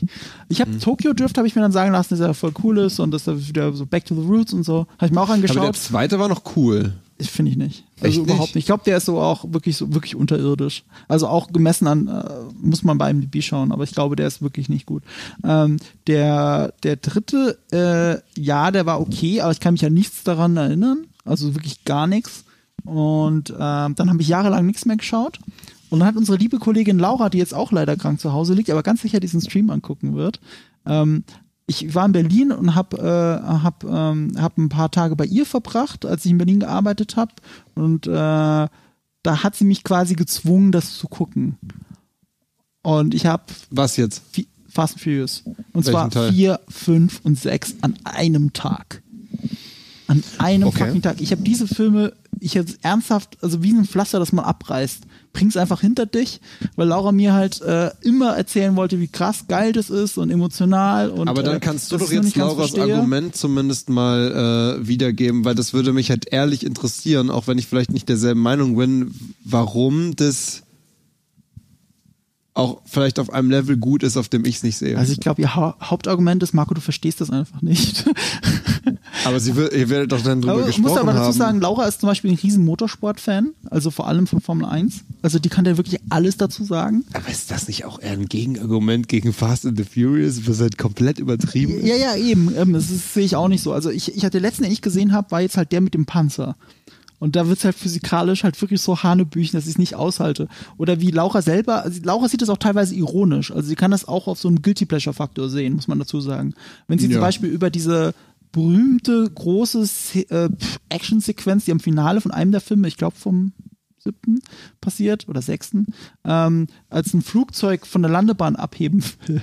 Und es muss die längste Landebahn der Welt sein, so 15, 20 Meilen oder so, weil diese Szene einfach nicht aufhört, wie in einem Uncharted-Game. Und, und es wird halt immer alberner und verrückter und ich sitze einfach nur Kopfschüttel da. Ich, ich, ich halte es halt nicht aus. Also ich finde auch die Action dann an der Stelle einfach nicht mehr gut genug. Ich mag die Charaktere nicht. Es, es, es, es, es verliert mich halt total. Äh, Ich, ich kann halt nur drüber lachen und ich bin in so einer bierseligen Laune. Aber sieht sich das, die, der Film nicht selber als ironisch? Ja, das wollen mir dann Leute sagen. Ich, Also ich das weiß ist nicht, doch immer mit dem Augenzwinkern. Das ist ist, es denn wirklich immer mit einem, also ja, es gibt Sachen, also ich, ich glaube zum Beispiel, dass in dem letzten, den ich nicht, also nicht Hobbs und Shaw, sondern den achten, das mit dieser U-Boot-Geschichte, da haben mir Leute von der Stelle erzählt, wo, wo The Rock ein Torpedo wegpuncht. Ein Torpedo, wo der wegtritt. Und das ist wieder so over the top und cool. Ja, Okay, da bin ich dabei. Es ist The Rock. Weil The Rock geht ja sowas. Aber es gibt halt auch diese vielen ernsten Momente, wo ich ja die Charaktere, also wo es nicht diesen Hobbs und Shaw Appeal hat. Und, und da verliert es mich, weil es zu konträr zu dem Verrückten ist. Also entweder du, du machst es mit einem großen Augenzwinkern oder du nimmst dich mega ernst. Und jedes Mal, wenn, wenn äh, Vin Diesel das Wort Familie in den Mund nimmt, was, was quasi das Star Wars-Äquivalent von die Macht ist, die Familie ist die Macht in, in, in, in Fast and Furious, Ja. Dann meint er das aber ernst. Ja. Und ich bin, ich muss lachen jedes Mal, wenn er das Wort Familie sagt. Das ist mir echt zu viel. Aber kann man das nicht, also trennen, dass quasi die Handlung und das Zwischenmenschliche, was zwischen den Charakteren passiert? Weil das Ich, ist ja, ich kann es nicht trennen. Und ich es sag hat- ja nicht, dass anderes kommt, nicht trennen kann. Dazu kommt, dass es halt noch diese zusätzliche emotionale Aufladung durch die ganze Paul Walker-Geschichte halt irgendwie hat. Also ich finde, in, in dem siebten Teil hat es ja auch nochmal ein ganz neues Level bekommen. Ähm, aber das finde ich ja sogar schlecht. mit diesem Abschied und so. Weil, guck mal, äh, ich kann The Dark Knight losgelöst davon betrachten, dass Heath Ledger gestorben ist. Das, Das- hat nichts damit zu tun. Äh, Im Gegenteil, ja, ich finde, Heath Ledger hat sich unsterblich gemacht. Paul Walker ist halt ein sympathischer Typ, den jeder Mensch liebt. Keine, keiner mochte den nicht. ich behaupte trotzdem, sowohl The Dark Knight als auch Fast and the Furious Ja. 7 ist erfolgreicher dadurch gewesen. Äh, ja, würde ich auch behaupten. Und, das, und dann kann man es ihnen ja auch nicht übel nehmen, dass sie das halt ausschlachten, diese Thematik. Ja, machen sie ja nicht. Aber, The Dark Knight zum Beispiel hat sich damals, und das ist, finde ich, eine große Geschichte, die Medien haben immer darüber geredet, aber sie haben in, an keiner Stelle Heath Ledgers Tod ähm, thematisiert. Mhm. Also erst in Featurettes, also bei der Blu-ray oder so, weil das halt einfach ein Tribute da angemessen ist. Aber es spielt im Film keine Rolle. Ich, ich weiß gar nicht, ob da überhaupt ein sowas wie äh, in Erinnerung an Heath Ledger oder sowas dabei ist. Ich glaube nämlich nicht. Eben. Hä, wann ist denn Heath Ledger gestorben? Der Da- ist äh, gestorben, bevor der Film fertig war. Also nach den Dreharbeiten, aber bevor der Film fertig war. Wirklich? Ja, Daran erinnere dazwischen. ich mich gar nicht mehr. Ja, das ist der Punkt. Die Trailer haben es schon gar nicht thematisiert und so weiter. Ich, ich möchte behaupten, dass es bei Fast and the Furious mehr, also viel suggestiver war. Das ist der letzte Film von äh, ähm, äh, Paul Walker und äh, wir haben es irgendwie noch geschafft, ihn da reinzukriegen. Und äh, das ist zum Beispiel bei Star Wars auch ein großes Thema gewesen, wie man mit, äh, mit ähm, äh, Carrie Fisher umgeht. Und das haben sie auch in den Medien selber, also in Interviews, haben sie andauernd darüber geredet. Und genau das haben sie bei The Dark Knight eben nicht gemacht. Also es war das komplette Gegenteil davon. Wahrscheinlich auch auf, auf Drängen von Christopher Nolan hin. Weil er wollte, er wollte wirklich, dass der Film unangetastet davon ist und so für sich stehen kann, weil es das ist, was Heath Ledger gewollt hätte. Und, und Fast and Furious und auch Star Wars gehen da anders damit um. Ich sag nicht, dass das eine besser ist oder schlechter ist als das andere. Ich kann nur sagen, zu was ich mehr relate. Und ich finde es natürlich stärker, wenn ich ein, wenn, ich, ähm, wenn ich den Film gucken kann und der Film funktioniert und nicht mein Back, meine Back, also mein Hintergrundwissen, dass dieser Schauspieler jetzt tot ist. Dass der, Das dass der Film davon lebt. Die Situation ist halt nur dahingehend ein bisschen anders, dass er ja bei neun war ja schon länger tot sozusagen, ähm, als sie überhaupt den Film produziert haben. Also da haben sie ja dann mit seinem Bruder noch die Aufnahmen gemacht und so. Ja. Das hat das natürlich auch geändert, aber aber ja, ich glaube, seitdem hat irgendwie dieses ganze Fast and the Furious Ding noch so eine zusätzliche emotionale Kom Komponente, dass man es halt noch ernster nehmen muss, wenn Dom halt Familie sagt, weil du immer so ein bisschen dann natürlich auch an den echten Bund zwischen diesen Schauspielern halt denkst. Ja, und genau das sehe ich als an für sich als dramaturgischen Schwachpunkt. Was aber nicht bedeutet, ich meine, es ist Fast and Furious, machen wir uns nichts vor, es ist Popcorn, das Ja. ist okay. Also, wer, wer damit Spaß hat, soll damit Spaß haben und es ist ja krass, wie erfolgreich das ist. Ich fand es aber auch interessant, das habe ich jetzt sehr oft gelesen auf Social Media und unter, unterm Trailer, dass sie den Trailer von Final, äh, Final, Fantasy 9, will ich sagen, Fast and Furious 9, ähm, auch alle nicht so super prickelnd finden, bis zu der Stelle, als, eine, als, als Hahn zurückkommt, also eine vermeintlich gestorbene Figur wieder da ist, die, finde ich, in dem Moment eigentlich sehr billig aus dem Hut gezaubert wird. Das zeigt aber, welche emotionale Bindung, genau das, was du sagst, die, die Zuschauer, die Fans der Reihe mit dieser Figur haben. Ich sitze nur da und denke so, ist das euer Ernst? Holt ihr- Stirbt denn niemand in, die, in diesem Film? Also da gab es ja auch noch andere Figuren, die gestorben sind und wieder zurückgekommen sind. Ist es, ist es jetzt, äh, an was habe ich denken müssen? Ist es der neue äh, Kenny quasi? Also das fand ich ein bisschen komisch. Ähm, okay, ist halt so, hat aber emotional super viele Leute erreicht. Also ich weiß, ich kenne Leute, die Tränchen in den Augen hatten, als sie den Trailer gesehen haben.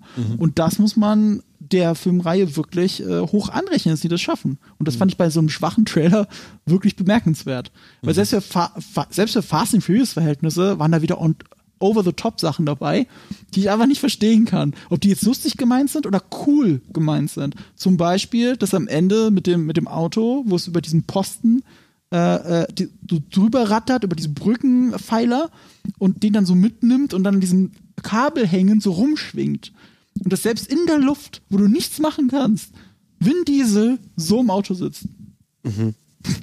Also wirklich, und allein schon diese Cojones zu haben und, und diesen Stunt zu machen und zu glauben, ja, das, dieses Seil wird sich garantiert irgendwie unten in meinem Auto verheddern und dann werde ich da ganz sauber runterpendeln. Als ob er das jemals wissen könnte. In irgendeinem Szenario, in irgendeinem Universum auf dieser Welt. Das geht so, also ich sehe jetzt schon die How It Should Have Trailer dazu, wie er einfach in den Tod stürzt. Aber egal, das sind die kleinen Sachen. Wenn das witzig sein soll, ich habe gelacht. Dann hat's funktioniert. Ja, du hast ja eben gerade schon den Vergleich zu The Dark Knight gezogen. Fabian, erzähl mal was über The Green Knight. Ja, genau, davon habe ich noch, äh, ja, noch nie was bisher gehört. Und dann hat einfach mal A24, die, die Produktionsfirma oder das Filmstudio, den Trailer dazu gedroppt. Und ähm, also A24 oder A24, die kennt man ja, das sind ja auch die, die die äh, Horrorfilme von Ari Aster ähm, distributen, in die Kinos bringen. Sendest du mir gerade Signale? Nein, ich Aber das- versuche? Entschuldigung, ich rede du einfach bei noch. dem Film zu erklären vielleicht? Ja, genau. Also worum, ähm, ich wusste auch gar nicht, worum, worum geht's denn da auch. Das wird auch im Trailer so gar nicht. Äh, Was soll ich genau, tun? Ich musste das erst auch selber googeln und zwar ist The Green Knight. Ähm, das basiert auf dem mittelalterlichen Artus-Gedicht Sir Gawain and the Green Knight. Also das ist tatsächlich ähm, in der Artus-Sage ähm, basiert das Ganze. Und der grüne Ritter ist da eine Art Gegenspieler. Der, der heißt so, weil tatsächlich seine Haut und auch seine Kleidung grün ist. Und über die Bedeutung dieses grünen Ritters rätseln die Gelehrte seit der Entdeckung des Gedichts. Ähm, und der, der, grüne Ritter wird dann später auch zu einem der größten Champions äh, von, von König Artus. Und äh, in diesem, das, was man jetzt so sieht von dem, äh, von The Green Knight, von dem Trailer, da wird wohl äh, jemand, das könnte Sir Gawain sein, der muss dann dem grünen Ritter gegenübertreten. Und es sieht sehr, sehr, sehr surreal aus. Also es hat so tatsächlich so, so einige Bilder, die oder einiges äh, Szenen, die man so aus Hereditary zum Beispiel kennt. Ähm, oder die sich so ein bisschen an, an Also so horrormäßig. ja, oder? es ist, also ich meine, die, der Film an sich, also das, das, äh, der, das Gedicht an sich ist eigentlich so eher so lustig. Also es ist eine Okay. lustige Rittergeschichte und ähm, deswegen glaube ich aber eher, weil es eben auch das, die Firma A24 ist, dass es eher auch noch einen, einen, einen gewissen Horror-Twist bekommt. Weil hier Sasori Katera schreibt, der Dark Souls-Film. Könnte Ja. man das so sagen? Sieht so könnte, aus. könnte, sieht, ja, sieht von den, von den Bildern her, äh, kann ich das Also so eine total düstere und Wirklich, un ähm, annähernde Stimmung irgendwie, wo man Ja. Das hat ja in Teilen, finde ich, auch King Arthur von Guy Ritchie auch hingekriegt. So einen leichten Dark Souls-Look. Also das war schon ganz cool in manchen Stellen. Aber äh, ja, Green Knight äh, ist halt ein A24-Film und A24, für die, die es nicht kennen, das sind halt diese ganzen Independent äh, Kultfilme, kann man schon sagen. Es sind richtig viele dabei rausgekommen. Äh, wie eben Hereditary, Midsommar gehört bestimmt auch dazu. Ja. Ähm, äh, super geil, letztes Jahr fand ich äh, Lighthouse. The Lighthouse ist auch A24. Also da kommt richtig viel cooles Zeug bei rum, dass die dann äh, hingehen und sagen, wir machen jetzt einen König Artus-Film und zwar anders als ihr erwartet. Ähm, das, das hat halt äh, für Aufsehen gesorgt. Ich habe den Trailer tatsächlich immer noch nicht geguckt, nur den Anfang. Weil ich hatte, ich war gerade unterwegs, hatte keinen Ton.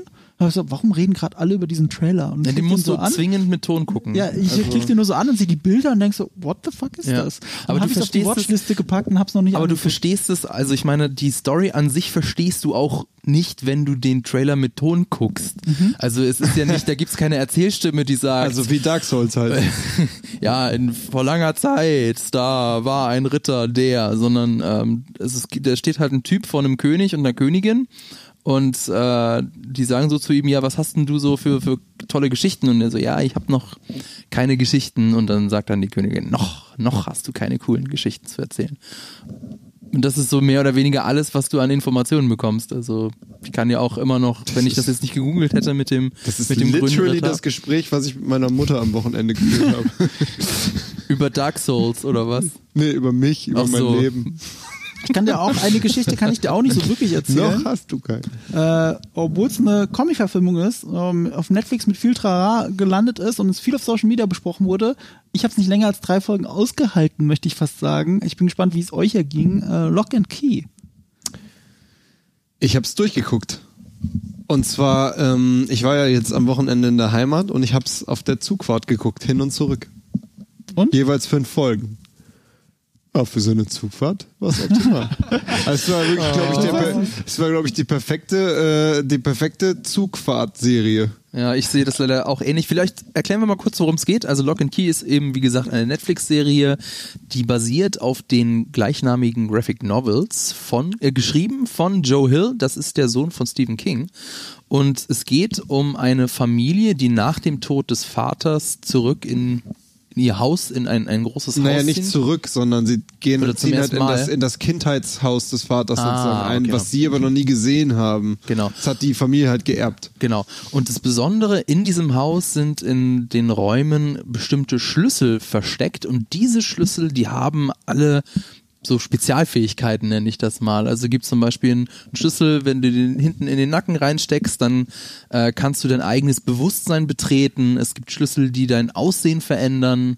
Ähm, also die Prämisse fand ich sehr spannend. Es hat irgendjemand hat das beschrieben als eine Mischung aus The Haunting of Hill House meets äh, die Chroniken von Narnia. Ja, ja, das ist eine gute Beschreibung.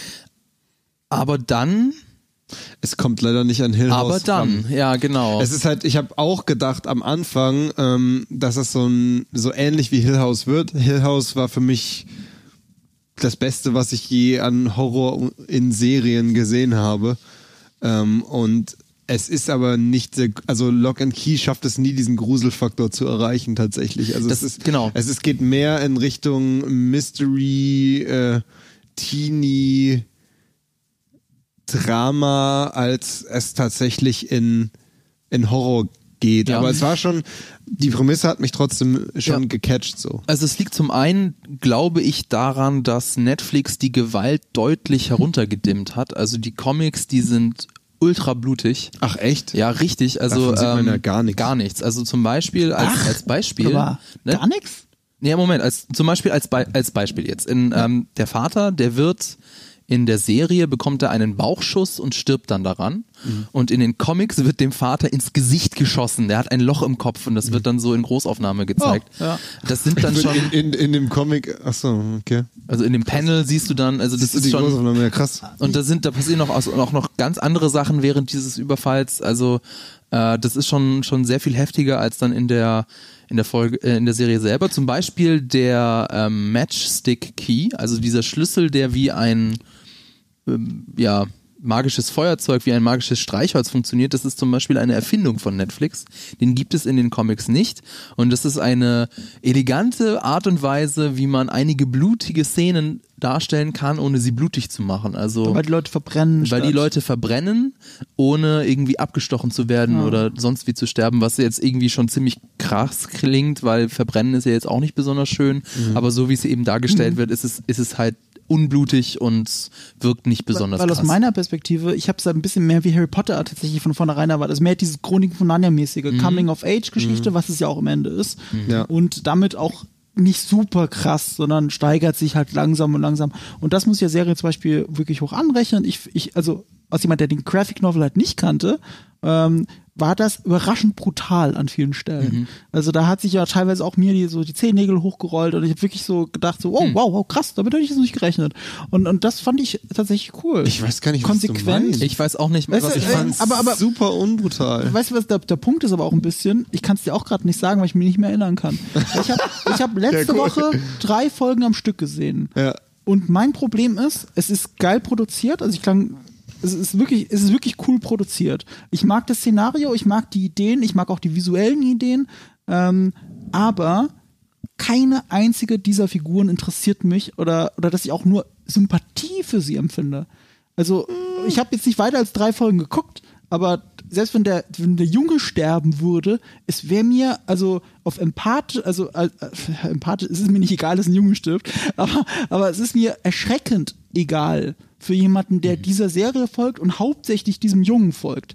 Ist es wirklich wurscht. Das, das wird mich äh, nicht wirklich erreichen. Und das ist das Traurige. Deswegen verliert mich diese Serie. Ich habe die ganze Zeit, ich habe diese drei Folgen gesehen. Ich fand es auch von der Kamera geil und alles. Und ich bin ja jemand, der wirklich, so, ich habe einen Fetisch dafür. Ich liebe das, wenn eine Szene gut gefilmt ist. Und jede Szene ist gut gefilmt. Aber es ist zäh und es passiert nichts oder es passiert zu wenig. Äh, ich mag die Charaktere nicht.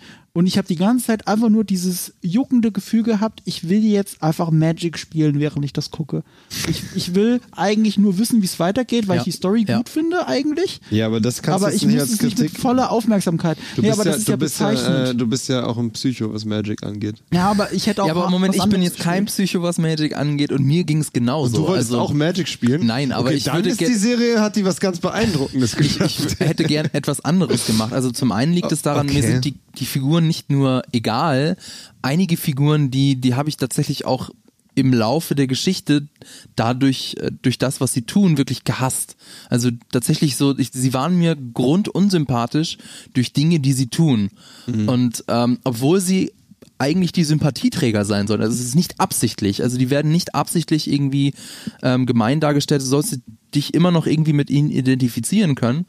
Und äh, dadurch hat mich die Serie verloren. Und dann ähm, ist es mir aufgefallen, also es gibt das mir, nee, ich muss es anders erzählen. Also mir ist irgendwann aufgefallen, dass es, äh, dass die Szenen sich entweder in zwei, also in zwei Richtungen entwickeln. Entweder ist das eine Szene, die die Story vorantreibt, oder es ist eine Szene, die den Charakter weiterentwickelt. In einer guten Serie geschieht das gleichzeitig in einer Szene. Nennt man übrigens Arie und Rezitativ Musste ich nicht. in der Oper. Okay. Also, das ist bezogen auf Lieder. Aber eine Arie ist immer ein Song, in dem ein Charakter sein, sein Innerstes präsentiert und die Handlung steht. Und ein Rezitativ ist quasi ein, ein Lied, in dem die Handlung fortgetrieben Das wird. wenn würde das liest. erklären, warum ich Opern auch so unfassbar langweilig finde. Weil das nicht zusammenkommt. Ja, genau. In, Ja, einer, das guten, kann sein, in ja. einer guten Serie, vielleicht kommen wir auf eine gute Serie auch noch zu sprechen, geschieht das in einer Szene. Und ähm, ich habe eben bei Lock and Key gemerkt, so so nach ein paar Momenten, okay, das ist eine Szene, in der geht's nicht um die Geschichte, weil die Geschichte fand ich interessant. Ich will wissen, was steckt hinter dem Geheimnis des Lockhauses, was, was hat es mit der tragischen Hintergrundgeschichte der Familie und der Freunde zu tun. Das will ich wissen, aber dann nach einem kurzen Moment merke ich, okay, es geht in der Szene nur um das Gefühlsleben der Figuren. Das ist mir egal und dann schalte ich ab. Und Deswegen, ich möchte schon noch irgendwie gerne wissen, wie es ausgeht, aber dann muss ich mich halt durch diese ganzen Charakterentwicklungen durchquälen und durch diesen ganzen Teenie-Scheiß und darauf habe ich keine Lust und deswegen bin ich auch bei Folge 6 und habe eigentlich nicht so wirklich viel Lust Aber ich würde, weiterzugucken. würde behaupten, das ist nicht der Teenie-Scheiß, es ist ihr Teenie-Scheiß. Weil End of the Fucking World zum Beispiel fandest du ja auch super. Das Ja. ist ja auch Teenie-Scheiß. Harry Potter ist Teenie-Scheiß, es ist Coming of Age. Damit habe ich überhaupt kein Problem. Ich gucke gute, ich gucke gerne gute Das hat Coming mir of halt Age in der. Serie nicht gefallen. Das ist, äh, nicht ich wollte halt ein, Ja. ein skrupelloseres Hill House-mäßiges. Weil Hill House hat genau das Gleiche mit, mit Familie und auch mit kleinen Kindern, aber die, denen ist halt alles egal. Die und mit der dramatischen, äh, mit dem tragischen Hintergrund auch. Ja, Also, also, da hat's mich halt echt, muss ich wirklich sagen, es war, es war spannend, aber es hat, ist halt nie diesen letzten Meter gegangen, den ich gebraucht hätte, damit ich sage, geil. Und das muss ich auch euch schon vorwarnen, fand auch das Ende, wie sie es aufgelöst haben, äh, hält nicht das, was ich mir ausgemalt habe, wie es halt passiert sein kann, weil die Grundprämisse ist, wie gesagt, ja interessant. Du willst ja wissen, wie es, wie das alles zustande kam und das fand ich dann auch eher lame. Und so fand ich es die ganze Serie über. Also ich glaube, das hätte Potenzial gehabt, wenn man es, also für mich persönlich hätte es Potenzial gehabt, wenn man es halt ein bisschen Besser gemacht bisschen, hätte. Nee, wenn man es halt einfach anders ausgelegt hätte. Ich habe einfach gemerkt, ich bin wahrscheinlich nicht ganz die Zielgruppe. Es geht dann schon so mehr so in Richtung von diesem Riverdale und so, dieses Teilweise schon. dieses ja. halt so, äh, ich will keinen richtigen Horror, aber ich brauche so ein bisschen, bisschen Mystery zu meinem äh, Teenie-Drama. Ja, dazu. ja, ja, das ist schon ein bisschen wie Riverdale, das stimmt. Aber, aber Riverdale schafft es, dass ich äh, die Charaktere wenigstens so karikaturhaft wie sie sind, mögen kann. Mhm. Nur irgendwann wurde das so albern, dass ich nicht weitergucken konnte, aber äh, also mal, da wechselt die ganze Zeit Antagonist und Protagonist, das ist so ätzend. Aber ähm, ja, das schafft halt Lock and Key zu keinem Zeitpunkt. Ich finde es aber immer noch so gut produziert und ich bin immer noch so interessiert an der Geschichte, dass ich bereit bin, es irgendwann mal weiter zu gucken. Man kann es schon gucken. Es ist halt wirklich, ähm, hat auch gerade schon äh, Sasori geschrieben im Chat, es ist halt so wie so eine Netflix-Serie, die halt, die man so gut weggucken kann. ja, weggucken. Aber es ist halt nichts, was mich in irgendeiner Weise langfristig beschäftigen wird. Ich habe halt tatsächlich äh, sowohl bei Lock and Key als auch bei der nächsten Serie, die wir besprechen, habe ich jeweils statt weiter zu gucken, obwohl die Handlung gerade an so einem Punkt war, wo man eigentlich wissen will, wie es weitergeht, aber es interessiert mich zu wenig, habe ich stattdessen auf YouTube Shea Krömer geschaut, was äh, aber auf YouTube völlig legal ist. Es ist von RBB, äh, um was öffentlich-rechtliches Gutes zu nennen. Äh, es ist mit Kurt Krömer und es ist, so, es ist eine Talkshow, die in einem Verhörraum stattfindet. Und das ist einfach hundertmal besser als diese zwei Sachen. Und das hat mich dann abgelenkt. Ich habe lieber YouTube geguckt, als da weiter zu gucken, obwohl mich da die Story interessieren müsste. Und das ist so ein bisschen bezeichnend bei beiden Serien. Und bei der anderen Serie, die wir noch besprechen, würde ich es nie und nimmer tun. So. Aber es ist leider nicht die, zu der wir jetzt erstmal kommen, oder? Nein, Die aber, aber meinst. die andere Serie, bei der ich auch weggeschaltet hätte, aber damit bin ich, glaube ich, in der Minderheit, bestimmt auch zu Recht in der Minderheit, ist, kann man jetzt sagen, oder? I am not okay with this. Und so Ja. heißt die Serie. Und das ist nicht kein, kein doofer Spruch von mir. Und das ist die, die ich nicht gesehen habe von der heutigen Auswahl, deswegen erklärt doch mal, worum es da geht.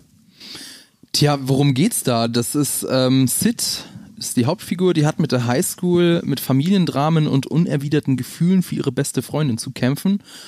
Und nebenbei muss sie auch ihre aufkeimenden Superkräfte in Schach halten.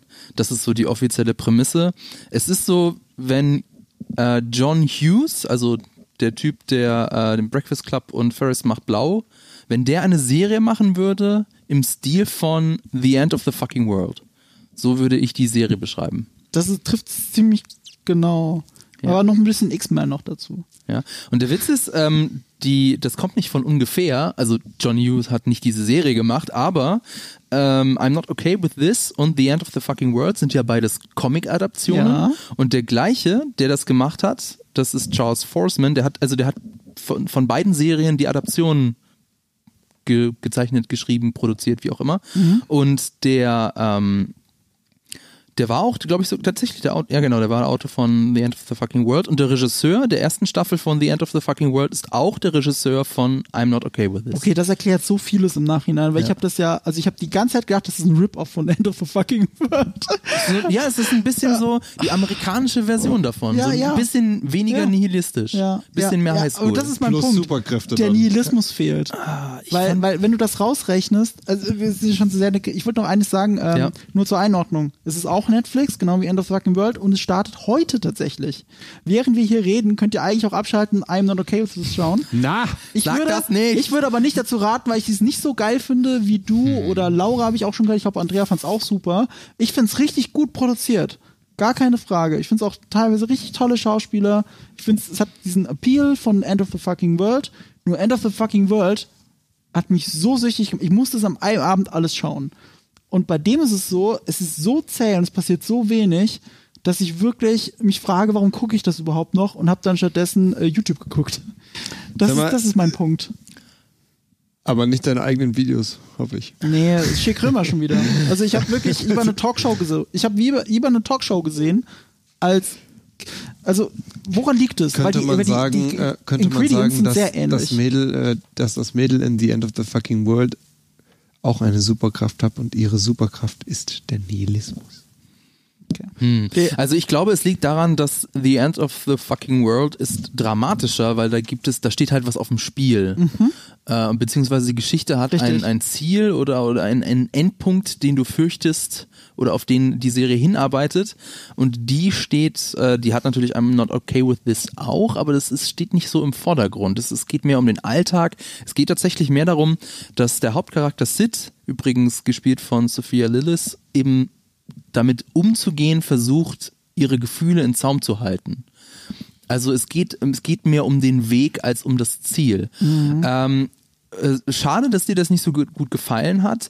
Vielleicht äh, hat es mir auch deswegen so gut gefallen, weil ich äh, es so, das war so mein Rebound von äh, Lock and Key. Weil alles, was mich an Lock and Key gestört hat, fand ich bei I'm Not Okay With This gut. Die Charaktere waren mir bei Lock and Key egal bei I'm Not Okay With This fand ich die alle sympathisch und alle nett. Die haben alle ihre Quirks, die sind alle nicht unfehlbar. Das sind alles jetzt nicht die, ähm, die, die, die, die Helden an ihrer Highschool, aber sie sind trotzdem in ihrer Art alle sympathisch. Und das ähm, fand ich auch gut. Die Sophia Lillis, die kennt ihr aus äh, Stranger, nee, Quatsch. Nee, aus Bullshit, aus, Aus aus, It. It. Nicht aus, das war der andere, das war der andere Typ, der bei Stranger Things mitspielt. Äh, nee, auch bei, ach, was rede ich denn da? Die, die kennen sich beide aus It und weil die sich beide auch schon aus It kennen, deswegen haben die auch eine relativ gute Chemie zusammen. Und ähm, der Sophia Lillis, der nehme ich eben, der nehme ich ab, dass sie ein Underdog ist. Okay, jetzt sie ist zwar, sie ist zwar Hollywood hübsch, aber ähm, die kann man halt so hinschminken und die, die kann das auch so schauspielern, dass, dass sie halt, ähm, dass sie halt schüchtern ist. Und ähm, bei äh, Lock and Key sollen die beiden ja, die, die beiden älteren äh, Geschwister, die sollen ja auch die Underdogs an ihrer Highschool sein, was ich halt zu keinem Moment glaube ich, dass, dass dieser Typ, der gut aussehend ist und gut in Sport ist, dass der an seiner neuen Schule ein Underdog ist in den USA. Never ever. Bei ihr glaube ich das sehr viel eher. Warte mal, wer jetzt? Ähm, der ältere Bruder in äh, Lock and Key. Ach so, der. Ja. Ah ja, okay. Das, das glaube ich nicht. Und, Äh, und dieses, dieses Aber er ist doch gar kein Underdog. das wird aber immer behauptet. Nö, er ist doch im Eishockey-Team. Ja, eben. Aber es und wird er immer hat dann behauptet. seine, seine coolen, und er kriegt das heiße Mädchen, das befreundet ist Aber mit dem der, anderen Mädchen. der, der Englisch-Teacher, der sagt das zu ihm so, der fragt ihn, warum, warum reden Sie mit mir, Herr Lehrer? Und der Lehrer sagt, ich habe ein Fable für Underdogs. Jetzt siehst du, du guckst so, weil das ist dir nämlich nicht so aufgekommen, aber es soll so sein. ja, der Lehrer, der hat ja auch keine Ahnung. Aber die haben auch alle diese Mitleidsschiene wegen dem Vater. also eigentlich ist doch sie Underdog und er halt, Ähm, ist halt cool. Aber jetzt, äh, Olli, Aber ich möchte mal auf die Punkte ja, jetzt genau. eingehen, genau. Also, die, also ich gesagt also ich finde die, die, ähm, das war super sympathisch. Die, die Figuren sind alle super nett. Und äh, man kann das so super schnell an einem, an einem verregneten äh, Wochenende durchbingen, weil die, die Folgen gehen nämlich auch anders als bei Lock and Key. Gehen die nicht knapp eine Stunde, sondern halt nur knapp eine halbe Stunde oder 20 Minuten. Ja, wie und deswegen, bei End of the Fucking World halt. Ja, ja, und deswegen genau das Gleiche. Und deswegen diese, also kann ich diese Serie wirklich nur jedem empfehlen, weil das, du, du, du gehst da kein großes Commitment ein. Mhm. Ich meine, du merkst in den ersten zwei Folgen, äh, ist, taugt dir das, was hast du, hast du, hast du irgendwas mit mit Teenie-Serien oder nicht? Ich meine, ich mag, ich bin jetzt schon schon lange, lange, lange kein Teenager mehr und ähm, bin ja jetzt auch nicht die Zielgruppe und trotzdem finde ich die Serie gut. Weil Ja, sie einfach mit Herz gemacht ist. Fucking World finde ich auch super. Also da muss ich kein Teenie sein. Ich glaube, das ist Nee. nicht der Punkt. Ne? Genau. Ähm, aber äh, du sagst sehr viel richtige Sachen. Ich Danke. verstehe ich verstehe es auch. Ich Danke. es auch. Nee, das sagst du was sowieso richtig. Sorry, so ist das nicht gemeint. Ähm, wo fange ich an? Äh, also das stimmt alles, was du sagst, das will ich damit sagen, aber ich finde es in dem Fall prätentiöser als bei End of the Fucking World.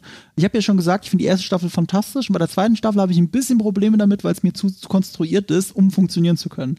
So, und, und vielleicht fehlt auch die Spannung auf einmal, die es dann nicht mehr darf. Vielleicht ist das auch ein Punkt. Ähm, ähm, das hier ist das gleiche, noch prätentiöser. Und es fängt schon mit der Darstellerauswahl an für mich. Das kann ich dann halt nicht mehr trennen. Ich sehe schon die Hauptdarstellerin aus It, also die junge äh, Hauptdarstellerin, und die ist fantastisch in It. Die ist wirklich super.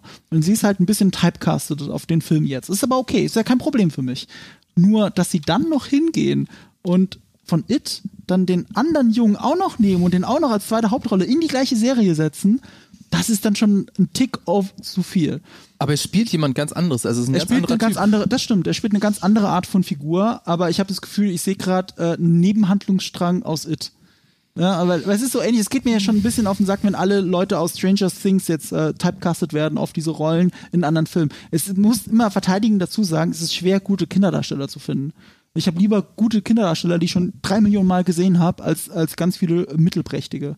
Ja, muss man ein bisschen dazu sagen. Nur hier kommen dann noch andere Faktoren dazu. Zum Beispiel, ich finde, sie ist eine super Darstellerin in It. In dieser Serie haben sie den Spagat nicht geschafft zwischen, weil du hörst die ganze Zeit von ihrem inneren Monolog und wie sie spielt. Ähm, der, der Vorteil von dem inneren Monolog, das sieht man sehr gut bei Dexter. Du hast den Serienkiller, der die ganze Zeit Sachen denkt, die er aber nicht andere wissen lassen will. Deswegen siehst du sein Gesicht und das, was er denkt, ist teilweise komplett konträr dazu. Weil er, weil er versucht, seine Fassung zu bewahren oder was auch immer.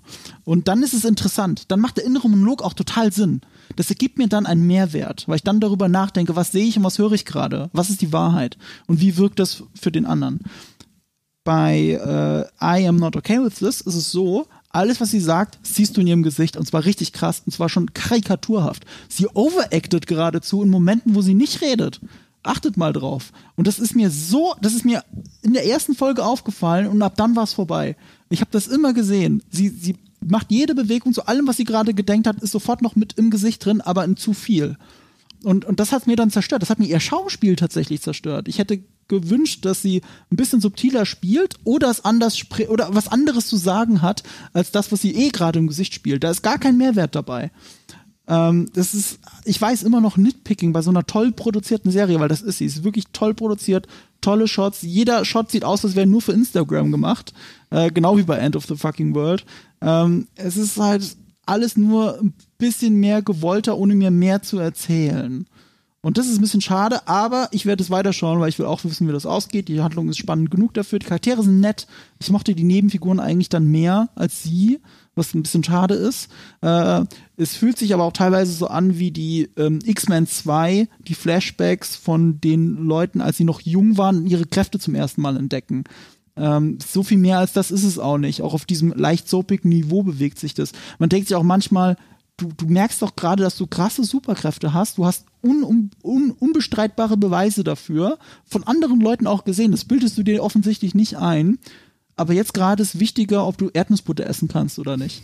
Also, wo ich dann auch wirklich gerade nicht verstehe, ich kann den, der, der Figur nicht mehr glauben. Das wirkt für mich nicht mehr rational. Wobei, es sind Teenager. So, also das ist, wie gesagt, das ist eher so mein persönliches Ding. Ich kann in dem Moment, wo ich auch die It-Darsteller und so sehe, ich, ich kann da vielleicht nicht mehr zwischen, was wollen sie mir sagen und was erzählt mir die Serie wirklich, nicht mehr so richtig trennen. Ich bin, ich bin ein bisschen raus und habe lieber Schälkrömer geschaut. Und das ist schade, aber ich werde weiter gucken. Weil es ist eine auf jeden Fall sehr gut produzierte Serie. Ich finde es interessant, dass das dein Fazit nach dem ganzen Satz ist. Du wirst auf jeden Fall weiter gucken, weil das klingt eher so wie ich. Ja, aber ich habe auch die erste Staffel Riverdale geschaut, obwohl ich es auf der ersten Folge nicht gut fand. Also irgendwie, manchmal hat man solche Guilty Pleasures, ich weiß es nicht. Aber ich es nicht mit Riverdale gleichsetzen. Ich, ich, ich, Eine ja. erste Folge, die ihr hoffentlich gut fandet. Better Call Saul. Ich habe sogar die ersten beiden Folgen geguckt. Ja, aber das äh, Darf ich da jetzt möchte hier ich, nicht da sagen, möchte ich auch nicht drüber sprechen. Warum gibt's zwei? Keiner wusste das und was soll das? Hm. Ich habe extra, ich habe mir die erste Folge angeguckt und auf einmal soll es zwei gegeben haben. Das finde ich auch nicht gut. Das habe ich auch erst nicht gecheckt, weil das hat Netflix bei mir weiterlaufen lassen, natürlich. Ja. Und ich habe erst gedacht, so, was ist das für eine komische Endcredit-Sequenz? Und Ja. geht die auch noch fünf Minuten? Was ist denn hier los? Und wie grandios ist das denn bitte? Und dann so, okay, okay, äh, ah, okay, das ist eine neue Folge. Ja, äh, ich, ich bin begeistert. So, jetzt mal was Positives zu sagen. Ich liebe Ja. Better Call Saul. Ja, man glaub- sieht, dass die Serie immer besser und besser und besser wird. Das ist Wahnsinn. Ich hatte tatsächlich ein bisschen so das Problem, weil wir äh, so ein, ein Jahresgap hatten zwischen Staffel 4 und Staffel 5. Ja. Und ähm, Better Call Saul ist ja wie Breaking Bad auch eine Serie, in der es sehr um die Ver Verwandlung der Figuren geht, die eine zusammenhängende Geschichte erzählt. Und äh, wenn du da eine, eine jahrelange Pause oder ein Jahr lange Pause hast, dann ist es tatsächlich ein bisschen knifflig so, wo, okay, was ist eigentlich alles in der Staffel 4 nochmal passiert? Das musste ich mir tatsächlich erstmal nochmal vor Augen halten. Ja, ich Und auch. dann erst konnte ich äh, mit, mit der Staffel 5 äh, weitermachen, weil die schließt ja tatsächlich nahtlos an die Staffel 4 an, an das Staffelfinale, die erste Folge. Zum Glück Ähm, gab's ein Recap. Genau, zum Glück gibt's ein Recap. Äh, -b -b -b ähm, und mir hat Aber, also die aber, erste aber Folge auch schließt es fließend an. Das fängt doch mit diesem, mit dem, mit der anderen Sequenz ja, an. mit, sozusagen. mit dem Sprung in die Zukunft nach Omaha mit Genau. Gene. Das stimmt, aber wenn du dir das wegdenkst, dann schließt es Ja, okay. Mhm. an. Genau. Ja, also ich, äh, ich bin ganz ehrlich, ich finde Better Call Saul inzwischen besser, als ich Breaking Bad fand. Warum? Mir macht das einfach unfassbar viel Spaß. Also bei Breaking Bad hatte ich das Problem, dass mir die Charaktere immer egaler wurden. Ich hatte bei Breaking Bad irgendwann keinen. Jesse Pinkman wurde dir immer egaler. Er war so der Einzige, mit dem man irgendwie, aber da dachte ich mir auch so, Alter, der ist auch so abgefuckt inzwischen, ganz ehrlich, äh, gib ihm doch einfach, erlöse ihn doch einfach von dieser Qual. Also das, war- Jesse Pinkman war so der einzige Sympathieträger, aber ich finde, der hat, äh, war am Ende bei Breaking Bad überhaupt nicht mehr relevant über weite Strecken der Serie. War ja sehr irgendwie in der Sackgasse und hat auch gar nicht mehr was gemacht so und es ging eigentlich äh, an anderen Punkten mit der Handlung weiter. Und ich habe am Ende von Breaking Bad nicht mehr so wirklich halt die eigenen Stakes gehabt. Ich fand es zwar immer noch gut gemacht, aber ich war nicht mehr emotional involviert, als ich gesagt habe, ich will jetzt, dass für Walter das Bestmögliche passiert oder für Walters Familie oder was weiß ich. Und bei Better Call Saul hingegen ist einfach dieser Charakter, Charakter so ein Sympathieträger, dass ich einfach zu 100% am Start bin mit allem, was er tut. Und ich bin einfach voll auf seiner Seite und ich finde es mega gut, wie er das System austrickst und ich will wissen, wie das, wie das weitergeht.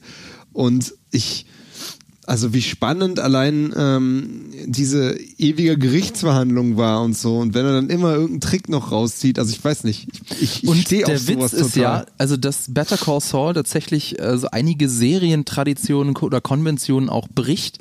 Allein schon deswegen, weil du eben weißt, wie es ausgeht.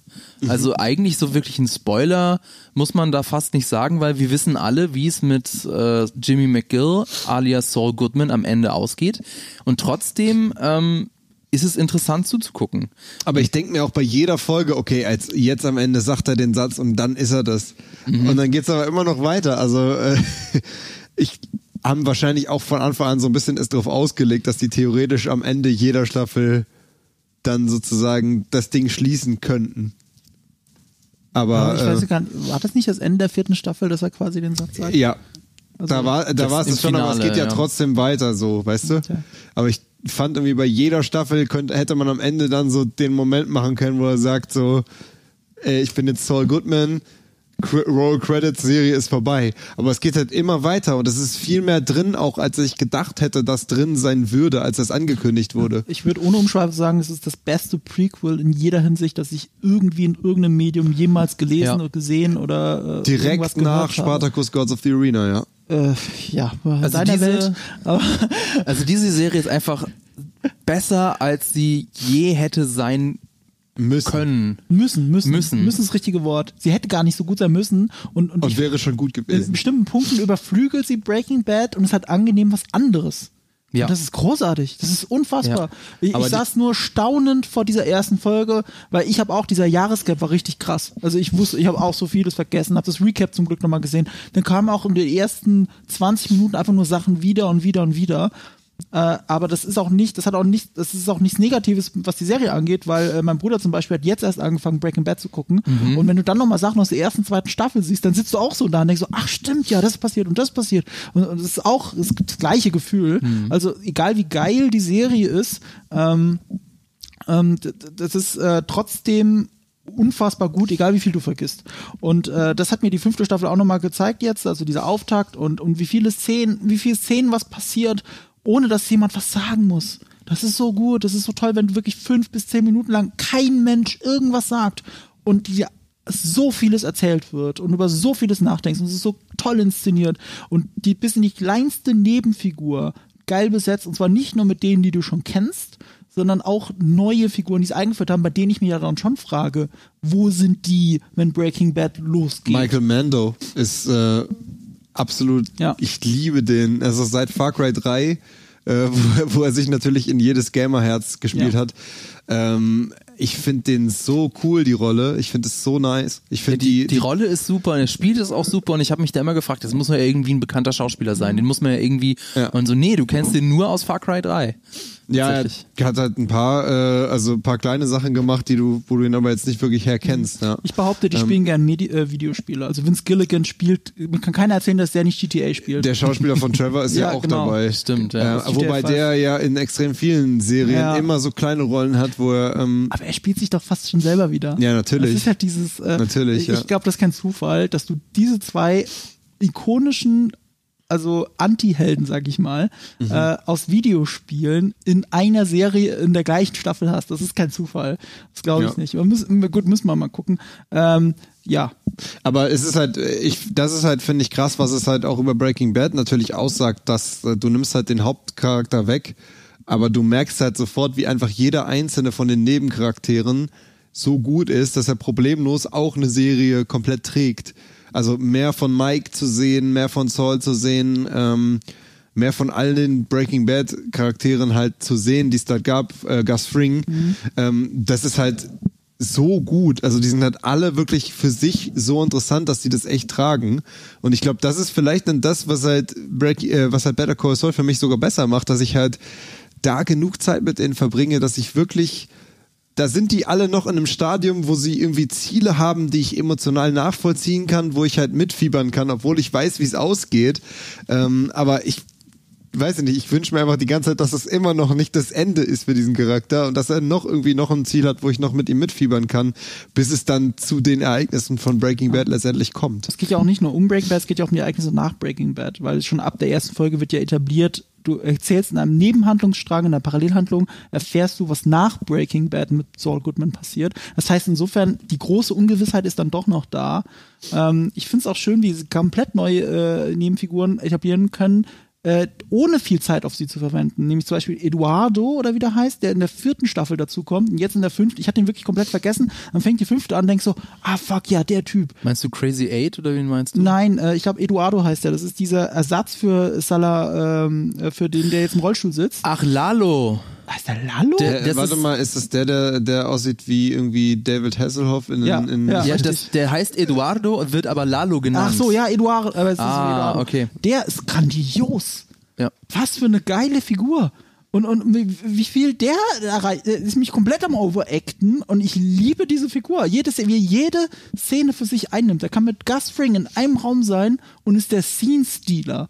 Und das musst du doch erstmal schaffen. In, in, äh, in, fand ich da schon in der, im auf dem Staffelauftakt. Er war mit ihm in einem Raum, dieses, Mhm, ja, diese, ich weiß. ja, diese Palais, sag Ja. ich mal.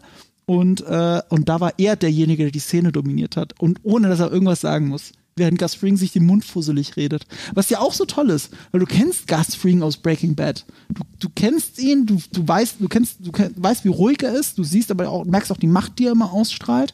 Und dann hast du auf einmal eine Szene, in einem Prequel, wo er eigentlich derjenige ist, der in der Bringschuld ist und andere Leute überreden muss. Mhm. Und das ist was, das ist komplett anderes. Die verdrehen die Position und Gott, ich liebe Better Call Und sie zeigen ihnen nochmal, wie, wie diabolisch dieser Charakter einfach ist, Ja. wie böse der ist. Und das ist, das äh, ist in, in, in Breaking Bad war nicht immer ganz deutlich, aber ähm, also jetzt äh, drehen sie das nochmal, sein Bösewicht-Level nochmal auf, auf Stufe 11.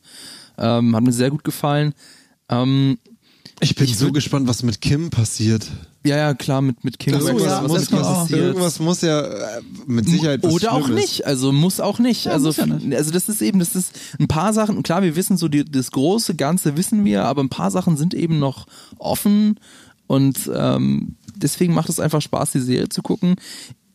Ich würde nicht sagen, dass sie besser ist als Breaking Bad. Äh, Breaking Bad war meiner Meinung nach ein Stück noch ein Stück größer, hat die größere Geschichte erzählt, hat die dramatischere Geschichte erzählt.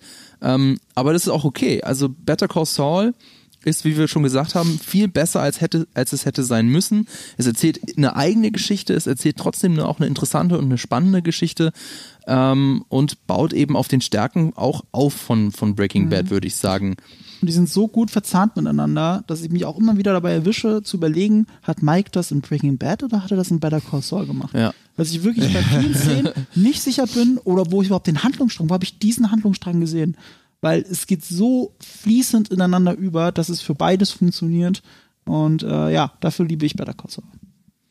Wenn ihr wissen wollt, welche Serie ist denn jetzt wirklich die bessere, ist es Better Call Saul oder ist es Breaking Bad, dann empfehle ich euch ein Video bei uns von GigaTV Mag. Da haben wir uns nämlich genau dem Thema gewidmet. Wir haben ähm, beide Serien auf dramaturgischen Standpunkt hin untersucht und das ein bisschen analysiert und ähm, ja, sind leider zu keinem genauen, zu keiner genauen Aussage gekommen, aber Geiler Pitch. geiler Fabian. Pitch, Fabian, voll verkackt am Ende. Die Aussage wird da weggelassen. Aber ähm, genau, äh, schaut euch das Video doch gerne an, da würde ich mich freuen und hinterlasst auch einen Kommentar, wenn es euch gefallen hat. Ja, dann würde ich sagen, sprechen wir über einen, äh, einen Film, der auch morgen rauskommt, ne? Ja, also mit äh, der Person, die du cosplayst, mit Charlie Hunnam. Äh, The Gentleman. Ich wünschte, ich würde ihn cosplayen. Aber die Wahrheit ist, er cosplayt mich schon seit The Jahren. Gentleman ist deswegen spannend, weil Guy Ritchie gehört zu meinen Lieblingsregisseuren und ich glaube, es gibt auch wenig Leute, die Filme von ihm gesehen haben und die nicht toll finden. Also natürlich gibt's die, ist keine Frage, aber ah, es sind halt schon kultige, geile Filme. Also Snatch, Bube, Dame, König, Gras, äh, Rock'n'Roller, ähm, und äh, auch die neuen Sherlock Holmes Filme finde ich ganz cool. Man from Uncle äh, fand ich überraschend, der war leider kein großer Erfolg. King Arthur war auch kein großer Erfolg, war jetzt auch nicht so super gut. Aladdin haben viel zu viele Leute gesehen. Das ist eigentlich traurig, dass das der erfolgreichste Guy Ritchie Film ist mit über eine Milliarde Einspiel, glaube ich. Oder knapp eine Milliarde. Ähm, Aber Guy Ritchie ist für mich halt so, so einer meiner Lieblingsregisseure tatsächlich. Seit ich wirklich vor fast 20 Jahren oder über 20 Jahren ähm, Bube, Dame, König, Gras zum ersten Mal gesehen habe. Das hat mich geflasht. Und da war schon äh, Pulp Fiction mein Lieblingsfilm. Also ich mochte schon Gangsterfilme und ich hatte schon den ultimativen Gangsterfilm gefunden. Und dann kommt dieser kleine Engländer mit einem kleinen englischen Gangsterfilm. Das Besondere an Gentleman ist, es ist sein erster Gangsterfilm seit Rock'n'Roller. Und Rock'n'Roller war von 2008 und wir erinnern uns vielleicht, Rock'n'Roller hat gegen Ende die ominöse Andeutung, dass es weitergeht in The Real Rock'n'Roller. Das ist, läuft auf eine Fortsetzung hinaus. Und das war auch als Trilogie geplant. Das Tragische ist leider, Rock'n'Roller war nicht so erfolgreich wie geplant. Also, oder wie erhofft.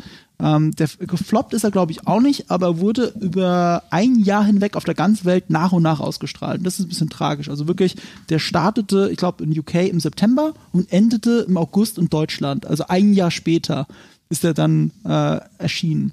Und das hat unter anderem auch dazu geführt, dass das der meist runtergeladenste Film auf BitTorrent 2008 war. Der meist runtergeladenste Film der Welt. Und zwar vor The Dark Knight. Also an für sich ist es ein super erfolgreicher Film gewesen, halt bloß nicht im Kino.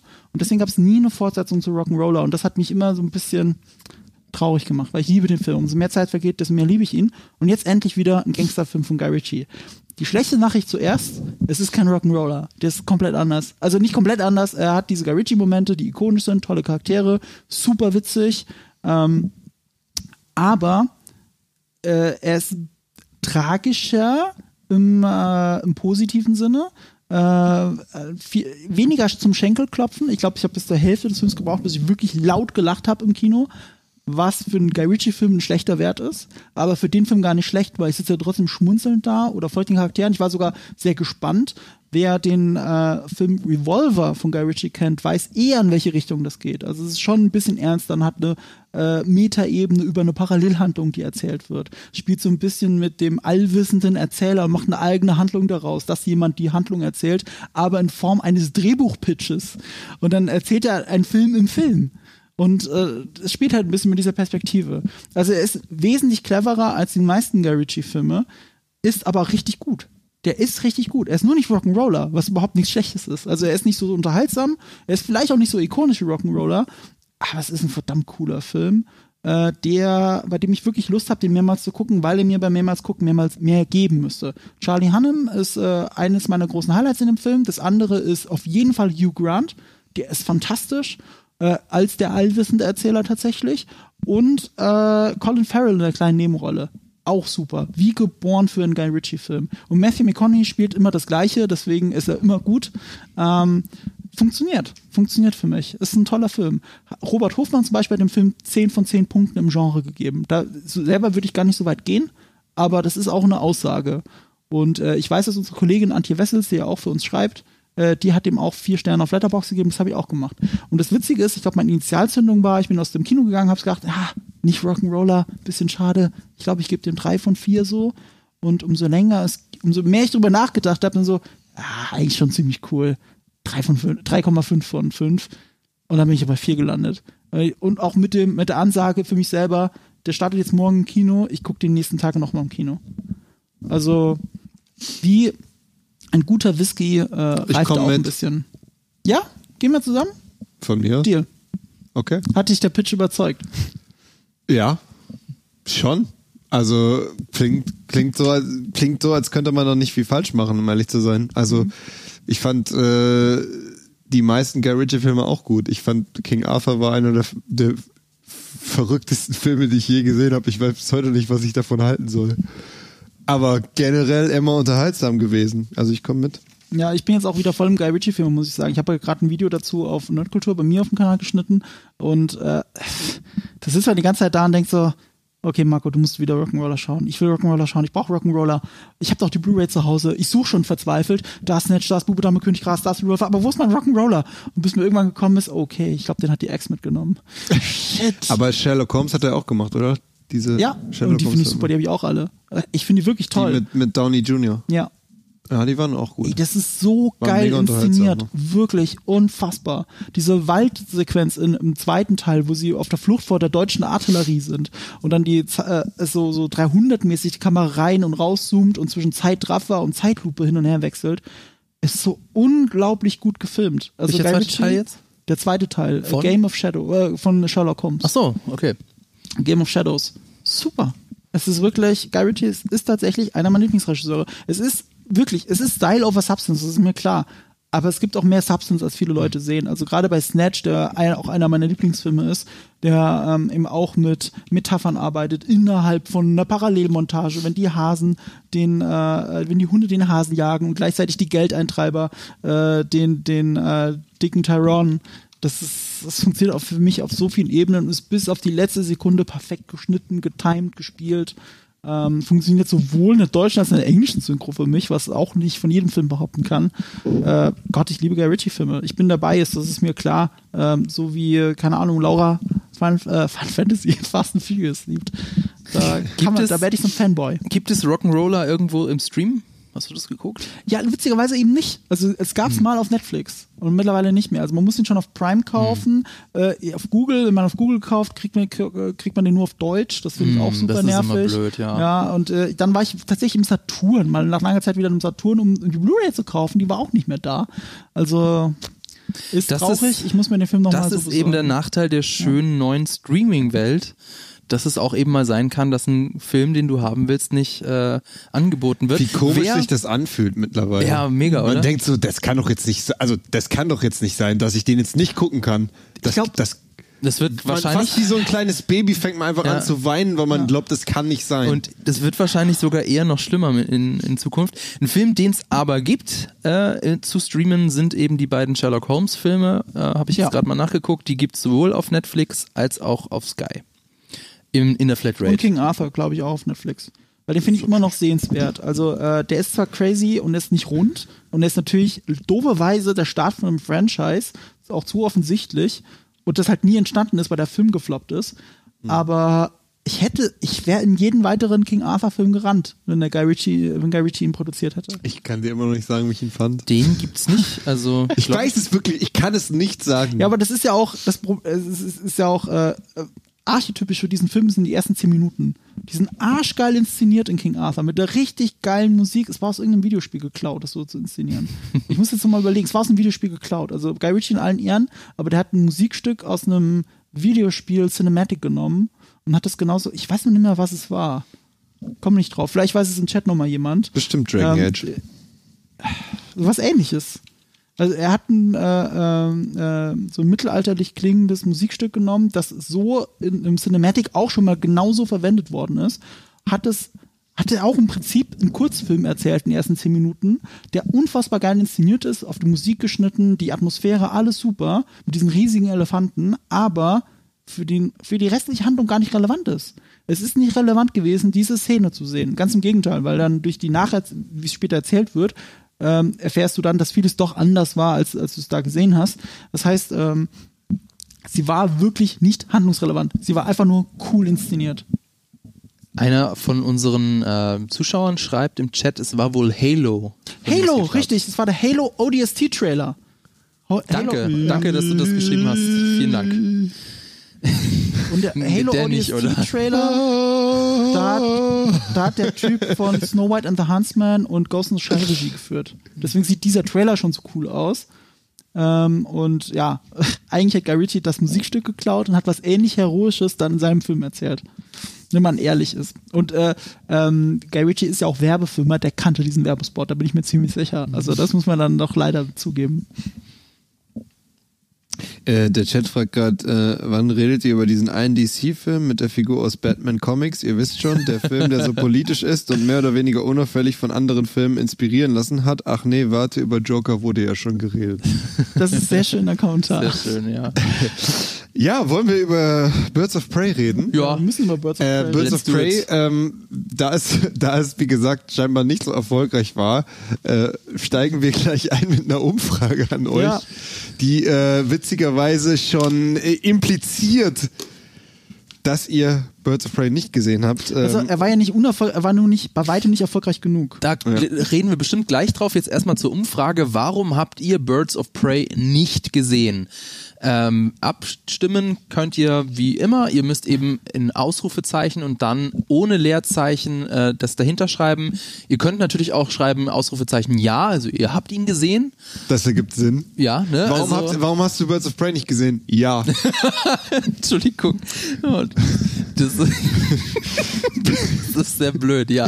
Okay. Aber wenn ihr sagt, also ich, äh, mich interessiert es einfach nicht, weil ähm, dieser Suicide Squad lookt und auch hat mich so abgeschreckt und ich, ich fand einfach Suicide Squad so einen schlechten Film, deswegen habe ich auf nichts mehr Bock, was irgendwie in diesem Universum spielt, dann könnt ihr Ausrufezeichen Suicide Squad eintippen, wenn ihr sagt, es liegt einfach an der Figur. Ich, ich mag einfach Harley Quinn nicht, dann Ausrufezeichen Harley Quinn.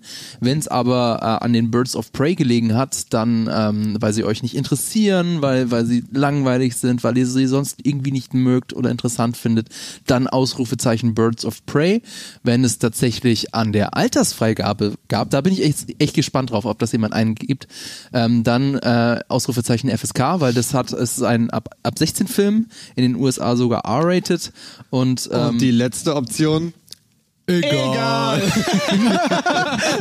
ich wusste es. Ja, einfach kein Interesse, was ja auch okay ist. Da bin ich jetzt sehr gespannt auf. auf. Ja, dann würde ich sagen, äh, während die Leute noch ein bisschen weiter abstimmen, ähm, Können wir mal drüber diskutieren, ist es jetzt ein Flop oder ist es kein Flop? Denn ähm, das wusste ich tatsächlich auch nicht. Ein Flop ist ein feststehender Begriff. Man Richtig. kann nicht einfach sagen, dieser Film ist gefloppt. Denn was bedeutet das jetzt nochmal konkret, Marco? äh, dass er halt nicht genug eingespielt hat, um die Kosten zu decken. Wobei die Kosten nicht mehr das Bü eigentliche Produktionsbudget sind, sondern oftmals noch die Marketingkosten. Ein Beispiel, ähm, Birds of Prey hat, an, also laut Schätzung von IMDb, äh, ein Budget von 80, 85 Millionen gehabt. Ähm, man weiß aber, weil, weil das wohl bei Warner geleakt ist oder so, der Film muss aber eigentlich 250 Millionen einspielen, damit er seine echten Kosten wieder einfährt, also mit sie zufrieden sein können. So, das war das, was sie wollten. Und davon ist er weit ähm, entfernt. Aber heißt, äh, hat das nicht auch was damit zu tun, dass äh, die, der Kinoerlös hier gar nicht eins zu eins an, an das Filmstudio geht, an den Verleiher geht? Damit hat es auch zu tun. Es ist ja eine glaube ich nur die Hälfte oder so, also oder ganz Ich- ein geringerer ja, Betrag. ja, stimmt, stimmt, stimmt. Die kriegen ja nicht alles davon, was der Film umsetzt, genau. Äh, deswegen, äh, also was Warner braucht, ist 250 Millionen Umsatz. Das brauchen sie. Davon ist der Film weit entfernt. Der liegt, glaube glaube ich, gerade beim weltweiten Einspiel von 170 oder so. Stand heute, ich habe heute nochmal Ah, nachgeschaut, 173,9 Millionen Dollar weltweit. Äh, Birds of Prey, um das mal ein bisschen einzuschätzen, einzu, ähm, ja, einzuschätzen, hat eben den schlechtesten Kinostart aller DCU-Filme. Und es ist auch der erste DCU-Film, der in den USA weniger als 100 Millionen Dollar eingespielt hat. Der steht im Moment bei 72,8 Millionen.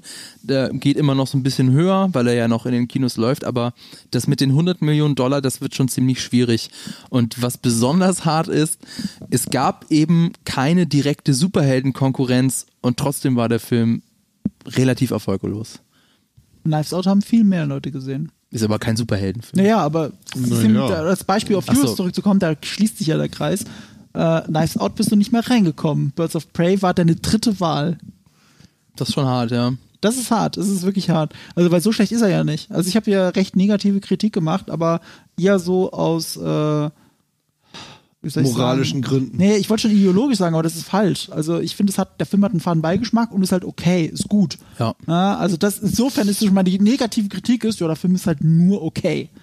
So. Also ich finde, für, für das, also für die Art und Weise, wie flach die Geschichte ist und wie sehr halt der Fokus auf Action und Kurzweiligkeit liegt, habe ich viel zu wenig gelacht. ja. Also ich habe fast, also ich habe wirklich bei fast keinem Gag fand ich es halt wirklich lustig. Also es gab halt so, so ein paar Sachen, die witzig sind mit dem Omelette und so und ähm, und die Action-Szenen sind auch teilweise cool anzusehen. Zum Beispiel die äh, da beim im Regen in, in diesem Gefängnis, die fand ich zum Beispiel echt cool gemacht so. Super. Aber es ist einfach, wenn ich das halt vergleiche mit einem, mit einem Marvel-Film und ich finde, mit sowas muss man es halt vergleichen, weil es, ist, es geht ja an dieselbe Kerbe und da bin ich halt dauernd am Lachen. Da kommt halt andauernd ein Gag nach dem anderen, der zündet. Und das hatte ich bei Birds of Prey halt gar nicht. Ich glaube, der Film, mit dem du es eher vergleichen musst, ist Deadpool, denn es ist eigentlich eine 1 zu 1 Auch da Kopie nicht von Deadpool. geringsten. Weil Deadpool ist ein unzuverlässiger Erzähler, genauso wie Harley Quinn selber. Der Film ist nicht chronologisch erzählt, genauso wie bei Deadpool. Ähm, und insofern ist es eigentlich, ist Deadpool eher der Vergleich und Deadpool war eben ein krasser Erfolg. Und Deadpool of war aber auch lustig, da habe ich ja auch in jeder Szene gelacht. Aber In jeder Szene, Nicht echt? das, ich glaube. Deadpool war, war in jeder Hinsicht das Vorbild. Also sowohl, also teilweise ist die Story für mich ein Rip-Off von äh, Deadpool 2. Also der, der strukturell nacherzählt, habe ich es genannt in meinem Video, weil er wirklich die gleichen Points abgeht. Ähm, aber das ist halt, die, die, die Geburt dieses Films ist schon im Geiste. Guck mal, was Deadpool, wie erfolgreich Deadpool ist. Deadpool hat nur so und so viel Budget. Deadpool ist R-rated. Deadpool hat eben all die Elemente, die du gesagt hast, für äh, unzuverlässiger Erzähler, vierte Wand, ähm, Vierte Wand war das, genau, das mir nicht eingefallen. bisschen Metaebene auch, so ein bisschen selbstreferenziell. Das ist der Film an manchen Stellen auch. Wenn, wenn sie Bruce erwähnt, wirkt das weniger wie aus der Welt herausgegriffen, sondern mit dem Wissen, wer Batman ist. Ähm, solche Geschichten, das ist da alles mit drin. Das ist halt nach Rezept gekocht. Aber nicht gut genug für sich selbst, leider. Es steht nicht so gut auf eigenen Beinen. Ich finde, es tut in dem Film insofern gut, weil Suicide Squad auch, äh, nicht auch nach Rezept gekocht war, aber Suicide Squad war halt verkocht. Aus verschiedenen Gründen. Wie er geschnitten war, ähm, äh, wie viel, dass man erst einen Drehbuchentwurf reingegangen worden ist. Das ist nicht der Film, den der Regisseur sich vorgestellt hat, aber der Film, den sich der Regisseur vorgestellt hat, äh, war auch nicht gut. Und dann kommt halt alles zusammen. Tonalitätsproblem ja, einfach. ganz viele Sachen kommen das hat zusammen. Birds of Prey nicht mehr. Ja, Birds of Prey ist ein runder Film. Was das angeht, absolut runder Film. Äh, äh, clean. Clean. Damit erlaubt sich wenig Fehler und ist damit der deutlich bessere Film als Suicide Squad. Aber ihm fehlt auch irgendwie das gewisse Etwas, weil es einfach zu sehr nach Rezept ist. Der Unique das ist Selling schade. Point von ähm, Birds of Prey ist Harley Quinn. Und wenn das für dich nicht genug ist, um den Film zu tragen, dann hat der Film nicht viel. Ja. Das fand ich, fand ich ein bisschen schade, weil ich hatte, ich hatte sehr viel Spaß bei dem Film. Also das war jetzt, mir war natürlich bewusst, was für ein dummer Film das ist. Und dass es halt auch wirklich eigentlich nicht jetzt äh, wirklich viel Tiefgang hat, aber ich hatte sehr viel Spaß. Ich hatte auch tatsächlich an einigen Stellen gelacht. Ich habe mehr über die Ich habe auch ab und zu gelacht, aber die, halt. die Slapsticks habe ich mehr gelacht als über die, die Witze, die tatsächlich ausgesprochen Mhm. werden. Ähm, Die Slapsticks, was man, also meinst du diese Einblendung? Ne, wenn, wenn Harley Quinn zum Beispiel äh, über, mit übertriebener Gewalt irgendjemanden verletzt, das finde ich witzig. ja. Und, und der Film ist aber, also Film wird mit Deadpool verglichen. Eins, äh, mit, in einem Punkt würde ich sagen, hat er aber ähm, die Nase vorn und zwar, er ist der wesentlich schönere Film, finde ich. Also Deadpool ist sehr bland, was so die optische Präsentation anbelangt. Da ist äh, Birds of Prey sehr viel schöner. Deadpool, äh, vor allem der Einser von Tim Miller noch, Ja. Wirkt teilweise auch wie Videospiel in der Action, weil es halt alles 3D gerendert ist. Also es ist Ja. wirklich nichts mehr echt. Ähm, ja, aber da wirkt er auch sehr verankert im äh, äh, Fox-Marvel-Universum, weil das sieht ja genauso aus. Ab Deadpool 2 schon ähm, unter ähm, David Leach sieht das schon cooler aus. Ja. Also auch die, der ganze Look and Feel, alles, auch wie Neonlichter eingesetzt werden, das ist alles viel cooler als in Deadpool 1 und wie die Action aussieht, ist auch wesentlich handgemachter und so. Ähm, ich finde, dass er nicht besser aussieht als Deadpool 2, aber er sieht besser aus als Deadpool 1. Das meinte Und der Film ja. sieht auch gut aus. Also er sieht wirklich, also äh, auch da, Harley Quinn erlebt, erlaubt sich ja wenig Fehler. Ich fand die Action auch gut, ich fand sie nur jetzt äh, in der letzten großen Actionsequenz sehr austauschbar, Mhm. aber diese eine Sequenz im Gefängnis fantastisch. Das ist auch von Chad Stahelski gedreht, der John Wick gemacht hat. Also der Regisseur von John Wick hat die Action-Szenen in, in Birds of Prey gedreht. Das merkt man dem Film an. Macht er wirklich an vielen Stellen vieles richtig. Ich finde auch den Cast gut. Mhm. Am Cast liegt es bestimmt nicht. Ich glaube, wenn man Comic-Enthusiast ist, dann hat man wirklich Probleme damit, weil wie sie anscheinend Charaktere wie Cassandra Kane, die spätere Bad, äh, Bad, spätere Batgirl umgeschrieben haben und so, oder, oder diesen, äh, diesen Killer, ähm, ich weiß gar nicht mehr, wie er heißt. Victor Saas. Victor, ja, ja. Das ist ein Kill Serienkiller quasi Ja. in den Comics. Richtig brutaler Typ. Hier ist eine alberne Witzfigur, der halt gerne ein Messer spielt. Ähm, ich, ich finde, also wenn ich jetzt da so ein äh, Nazi-mäßig wäre, was Comics angeht, dann würde ich mich an noch viel mehr Sachen äh, stören. Hier störe ich mich nur dran, dass der Film nur mittelmäßig ist. Mhm. Das ist so mein Hauptproblem. Er ist halt mittelmäßig. Zu wenig eigene Sachen. Harley Quinn war mein großer, großer Lichtblick im Suicide Squad. Da hätte man auch noch mehr draus machen können. Mehr als, äh, sie muss mehr Ben Jerry Eis essen, äh, weil sie sich vom Joker getrennt hat. Da geht mehr. Ja. Also zum Beispiel Deadpool 2, wo das auch ein bisschen angelehnt ist mit diesem, äh, ich muss jetzt irgendwie über, über das, ver, ver, das, was ich jetzt nicht mehr habe, hinwegkommen. Ähm, das hat es ja auch, macht das Deadpool 2 macht das aber zu einem richtig starken Thema. Während sie in dem Film sehr versucht sind, es so zu schneiden, dass Jared Letos Gesicht nicht zu sehen ist. Aus Gründen. Mhm. Das Spielt auch Problem. irgendwann keine Rolle mehr. Ja. Also so gefühlt. Irgendwann Ja, ist er halt genau. über ihn hinweg. Ja. Äh, wie, wie fandest du eigentlich, also ähm, hat dich das, das gestört, was viele zur Weißglut getrieben hat da draußen in den Untiefen des Internets, nämlich der angebliche Männerhass? Hat dich das gestört an dem Film? Erläutert das mal. Also, Also ähm, es ist, ähm, das kann man jetzt auf verschiedener Ebene ähm, erläutern. Es ist natürlich ein, ein äh, die, die Helden sind die Frauen und die Bösen sind die Männer. Das, da interpretieren jetzt viele toxischen Männerhass rein, toxischen Feminismus, was ich Quatsch finde. Ähm, Also- würde ich, würde mich interessieren, ob dich das als Mann irgendwie gestört hat. ich, ich sag mal so, ähm, es gibt genug Filme in der Vergangenheit, wo Frauen nicht gut wegkommen als Ja. Charaktere. Ähm, in dem Film ist es halt mal so, dass Männer nicht gut wegkommen. Ich bin da persönlich aber immer nicht so angegriffen, weil ich halt weiß, dass das halt die Prämisse von diesem Film ist. Also das ist ja, wenn ich mir jetzt irgendwie, also das ist ja das Actionfilm-Äquivalent zu irgendwie so Date Night oder so, wo halt äh, irgendwie die ganzen in die Jahre gekommenen Frauen irgendwie es nochmal wissen wollen oder so. Also so ein, so ein Film, wo du halt, äh, wo halt einfach eindeutig äh, das weibliche Pu Publikum äh, mit die Zielgruppe ist. Und ich glaube, bei Birds of Prey ist halt auch so ein bisschen so, dass man halt sagt, man will das so ein bisschen halt, dass man halt ja, äh, einen Superheldenfilm hat, ähm, der halt eher für die weibliche Zielgruppe vielleicht ist. Aber mich persönlich stört es gar nicht. Mich stört also, es auch allein deswegen nicht, also- weil es ja nicht wirklich ernst ja, gemeint ist halt nichts Also- davon, ist halt ernst. Und wie gesagt, es gibt oft genug, ist halt irgendwie, gibt's halt irgendwie einen weiblichen Charakter, der halt dumm dargestellt wird oder was weiß ich. Es ist halt, äh, es ist halt ähnlich wie, es ist halt ähnlich wie äh, bei Ghostbusters damals, äh, dem äh, quasi dem Remake mit den weiblichen Darstellerinnen. Und da äh, fand ich halt auch, da kriegt halt ähm, hier äh, Chris Hemsworth kriegt halt mehr oder weniger sein Fett weg für äh, für all die dummen weiblichen Charaktere, die es in der Vergangenheit gab, ähm, ähm, die dann halt irgendwie nur äh, als objektivisiert werden und was weiß ich. Ähm, und in, im Zuge dessen kann ich es schon akzeptieren, ob ich es gut finde.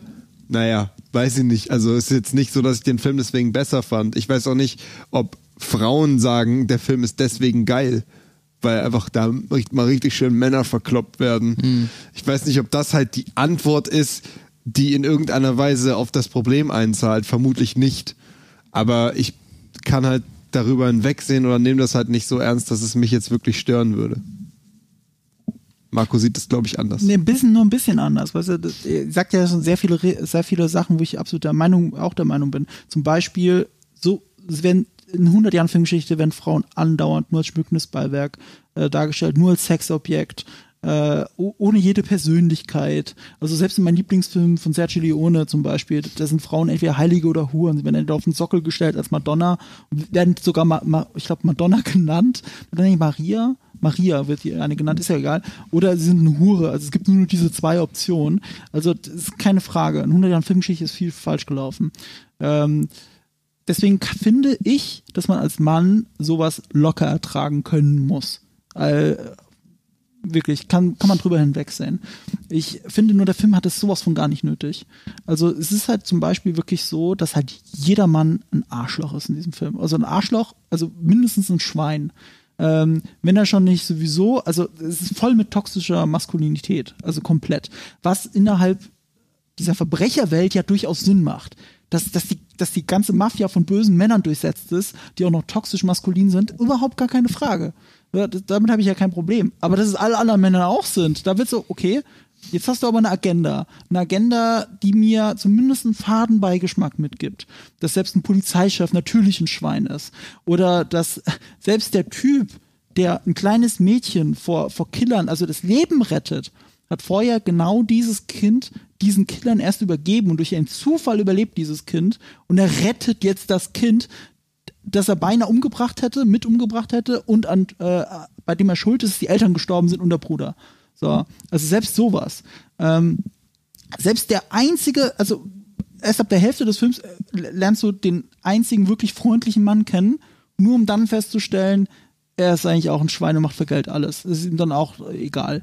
Und äh, das ist ja auch, ich, es gibt tatsächlich nur, ich habe ja auch viel darüber diskutiert dann bei mir unter meinem Video, das ja äh, auch Männerhass dann tatsächlich als Thema nimmt, ähm, hat sich herauskristallisiert, es gibt im ganzen Film nur einen einzigen Mann, der sich nichts Böses zu Schulden kommen lässt. Das ist der Typ, der die Sandwiches macht.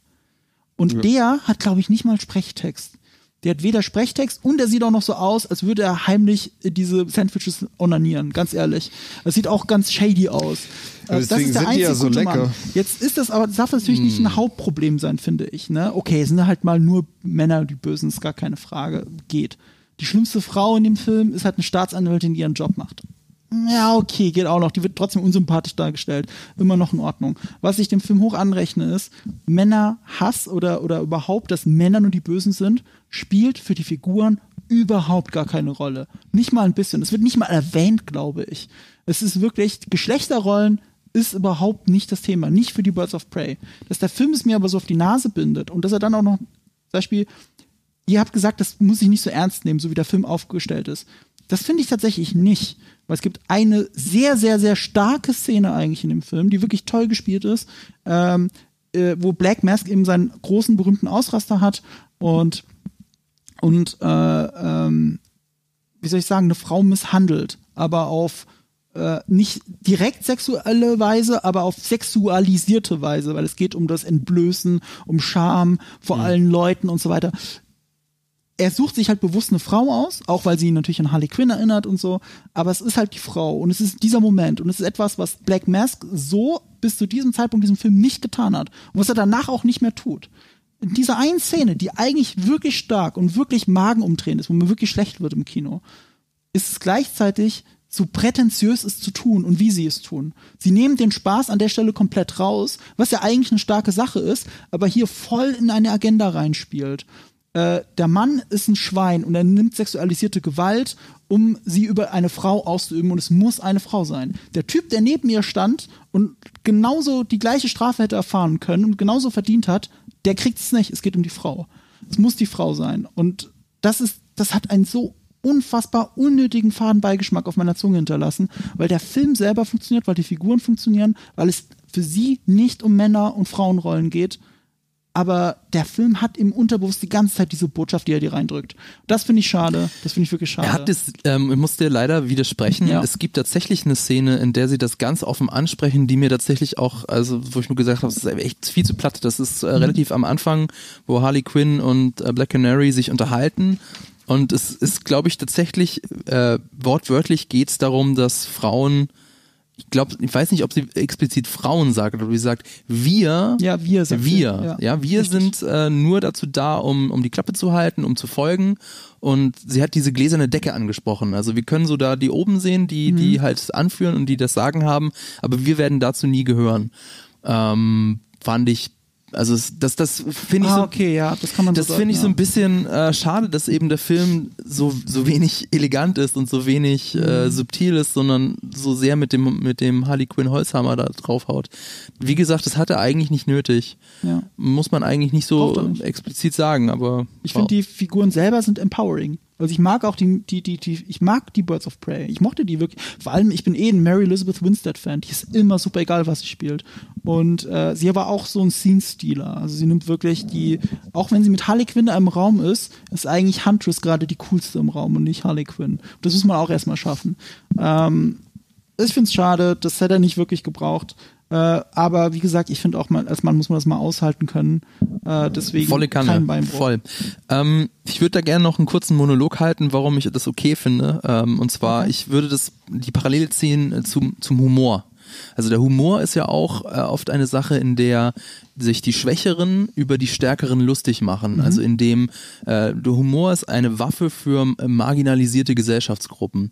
Und da ist es auch vollkommen okay. Das zum Beispiel nehmen wir mal Menschen mit Migrationshintergrund, die werden auf dem Wohnungsmarkt, auf dem Arbeitsmarkt marginalisiert, die sind in den Medien unterrepräsentiert und in der Politik auch. Deswegen ist es vollkommen okay, wenn sich Serdar Sumuncu auf die Bühne stellt und Witze über Weiße macht. Ist vollkommen okay. Andersrum wäre das nicht okay. Wenn jetzt ein Mario Barth sich auf die Bühne stellt und sich über Türken lustig macht, ist es nicht witzig. Ähm, wohlgemerkt nicht witzig. Er darf das natürlich trotzdem machen. Es ist einfach nur kein schlechter, äh, kein, kein guter Stil. Und ähm, so würde ich das, hier würde ich so ein bisschen die Parallele ziehen. Äh, Jetzt sagt im Moment aber Frauen eine marginalisierte Gruppe, wie kann denn das sein? Ich meine, die, die stellen ja die Hälfte der Gesellschaft dar. Aber ich würde sagen, trotzdem werden Frauen einfach an, äh, in unserer Gesellschaft immer noch nach Strich und Faden verarscht. Sie werden äh, von der von der Modeindustrie, von der Kosmetikindustrie verarscht. Sie sind äh, in der Wirtschaft unterrepräsentiert, sind, sie sind in der Politik unterrepräsentiert. Und wenn in einem dummen Superheldenfilm jetzt mal die Männer auf die Fresse kriegen, so what? Äh, das finde ich äh, wirklich müssen wir, wie du gesagt hast, müssen wir einfach mal aushalten. Ja. Also da äh, würde ich auch unterschreiben. Das ist Also- ja mein Punkt. Also für mich ist das, also ich stimme, ich stimme deinem Endargument überein, aber das andere ist für mich halt irgendwie nicht so relevant. Also ich finde halt einfach beide, also beide können das einfach aushalten, weil ich es halt in beiden Fällen nicht so schlimm finde. Ich finde halt, äh, es, es muss nicht jeder, es muss aus meiner Sicht nicht in jedem Film äh, immer ausgleichend genauso viele starke weibliche Charaktere geben wie männliche und andersrum auch nicht. Es ist halt äh, aus meiner Sicht einfach okay, wie es halt für die Geschichte eben passt. Und ähm, solange die Aussage halt nicht zu prägnant ist, und das ist ja das, was ihr sagt, dass es halt größtenteils auf so eine mega prägnante Aussage verzichtet. Also wenn sie jetzt, wenn jetzt irgendwie sie da gestanden hätten und gesagt hätten so, und jetzt hauen wir der männlichen Patriarchat auf die Fresse, dann wäre es halt so on the nose gewesen, dass ich dann gesagt hätte, ja, okay, das, also ich will halt nicht nur polit politische Agenda schauen, so, dann macht es keinen Spaß mehr. Aber so explizit ist es ja nicht. Und, und deswegen ähm, ist es einfach irgendwie für mich Spaß und ich sehe das halt irgendwie, sehe das halt einfach locker. Und ich glaube, dass insgesamt das schon gut ist, wenn wir, ähm, wenn wir sowohl ähm, viele weibliche starke Charaktere haben in Filmen als auch männliche Charaktere. Ähm, aber wenn es mal bei einem Film in die eine oder andere Richtung ausschlägt, bin ich dann eher so, dass ich sage, ich würde es jetzt nicht so überbewerten. Ich würde aber interessieren, was ihr dazu denkt, weil wir haben jetzt unsere Standpunkte gehabt. Wir haben hier eine Auswertung. Vielleicht können wir, warte mal, war das überhaupt ein Punkt in der Auswertung? nee. Achso, Aber wir können natürlich trotzdem Okay, mal den Chat nach, Naja, nach, nach so, seiner so Meinung indirekt fragen. schon. indirekt schon, Indirekt ja. schon. Also wenn die ja die Birds of Prey quasi, äh, Ja, wenn du sagst, nee, das interessiert, das, das will ich einfach nicht sehen, dann ist es ja eigentlich schon auch so ein bisschen so indirekt. ja, oder? nee, gut, das will ich ja einfach nicht sehen, kann ja aus verschiedenen Gründen sein. Aber egal, jetzt äh, wird, wollen wir dann auflösen, Ich würde oder? würd das gerne auflösen Ja. und äh, was wir, wir haben jetzt sehr viel über Meinung geredet. Ähm, ich würde anhand der äh, Umfrageergebnisse gerne diskutieren, was davon denn tatsächlich der Grund war, warum die Leute den Film nicht gesehen haben. genau. Weil ich habe ja. auch die meisten gesehen, Ähm, ich rufe das mal weil wir kurz ja ein auf. gewisses Zielpublikum haben. So. Oha. Das ist ein krasses Ergebnis. Ich sag mal, Ja, okay. egal. Egal ist tatsächlich der größte Brocken. 58 Prozent Das ist für egal. Das ist tatsächlich gefolgt von Ja gesehen 22 Prozent. Ähm, immer noch ein dicker, also immer noch ein Fünftel äh, von euch haben den tatsächlich gesehen. Aber krass. finde ich also witzig. Was waren nochmal unsere anderen Argumente? Ja, das mit der mit der Altersfreigabe spielt überhaupt keine Rolle. Auch das äh, auch äh, hat nur ein einziger dafür abgestimmt, dass Harley Quinn äh, die Figur Harley Quinn oder ähm, Margot Robbie als Schauspielerin ihn davon abgehalten haben oder ihr davon abgehalten haben, den Film zu gucken, spielt auch überhaupt keine Rolle. Ähm, dass das Suicide Squad, äh, dass, dass das eine Art Spin-off ist, spielt auch kaum eine Rolle. Haben auch nur sieben gesagt, also 5,2 Prozent. Äh, ein bisschen größer ist die äh, The Birds of Prey. Das ist so der, der, der dritte Punkt. dass das einfach nicht stark genug ist. Also wer, wer bitte kennt die Birds of Prey außerhalb von Comic-Fans? Ich will bei der Altersfreigabe nur dazu sagen, das können wir nämlich gleich abhandeln. Warum haben wir das gefragt? Ich finde, ab 16 ist in Deutschland jetzt nicht das, das höchste Ding, aber in den USA In den A-Rating. USA ist es Genau. USA. A-Rating, Analysten, natürlich stützen sich Analysten auf den Film Woran lag's? Ähm, ähm, und eine, einer der Punkte, den Analysten natürlich immer gerne sagen, ist ja, das R-Rating ist jetzt selber schuld, wenn die Kinder nicht reingehen können. Aber auch da würde ich sagen, ich finde, Suicide Squad hat auch schon, war nicht für Kinder gemacht, obwohl der Film PG-13 war. Und äh, Deadpool beweist ja, dass man mit R-Rating sehr, sehr viel Geld einnehmen kann. Äh, auch der Joker hat das bewiesen. Deswegen glaube ich nicht, dass das einer der Hauptgründe ist. Manche Analysten in den USA glauben das, ich glaube es nicht. Ihr habt es gerade ein bisschen widerlegt, aber wir sind auch in Deutschland nicht in. Also ich glaube, das ist halt schwierig, ähm, weil es steht halt nicht dran.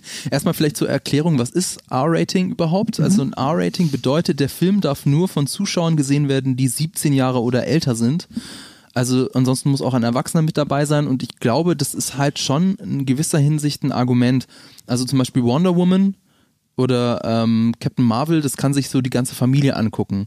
Und ich glaube schon, dass tatsächlich das in, äh, in den USA auch ein größeres Thema ist, dass sie sagen, nee, sorry Mädchen, den Film guckst du dir nicht an.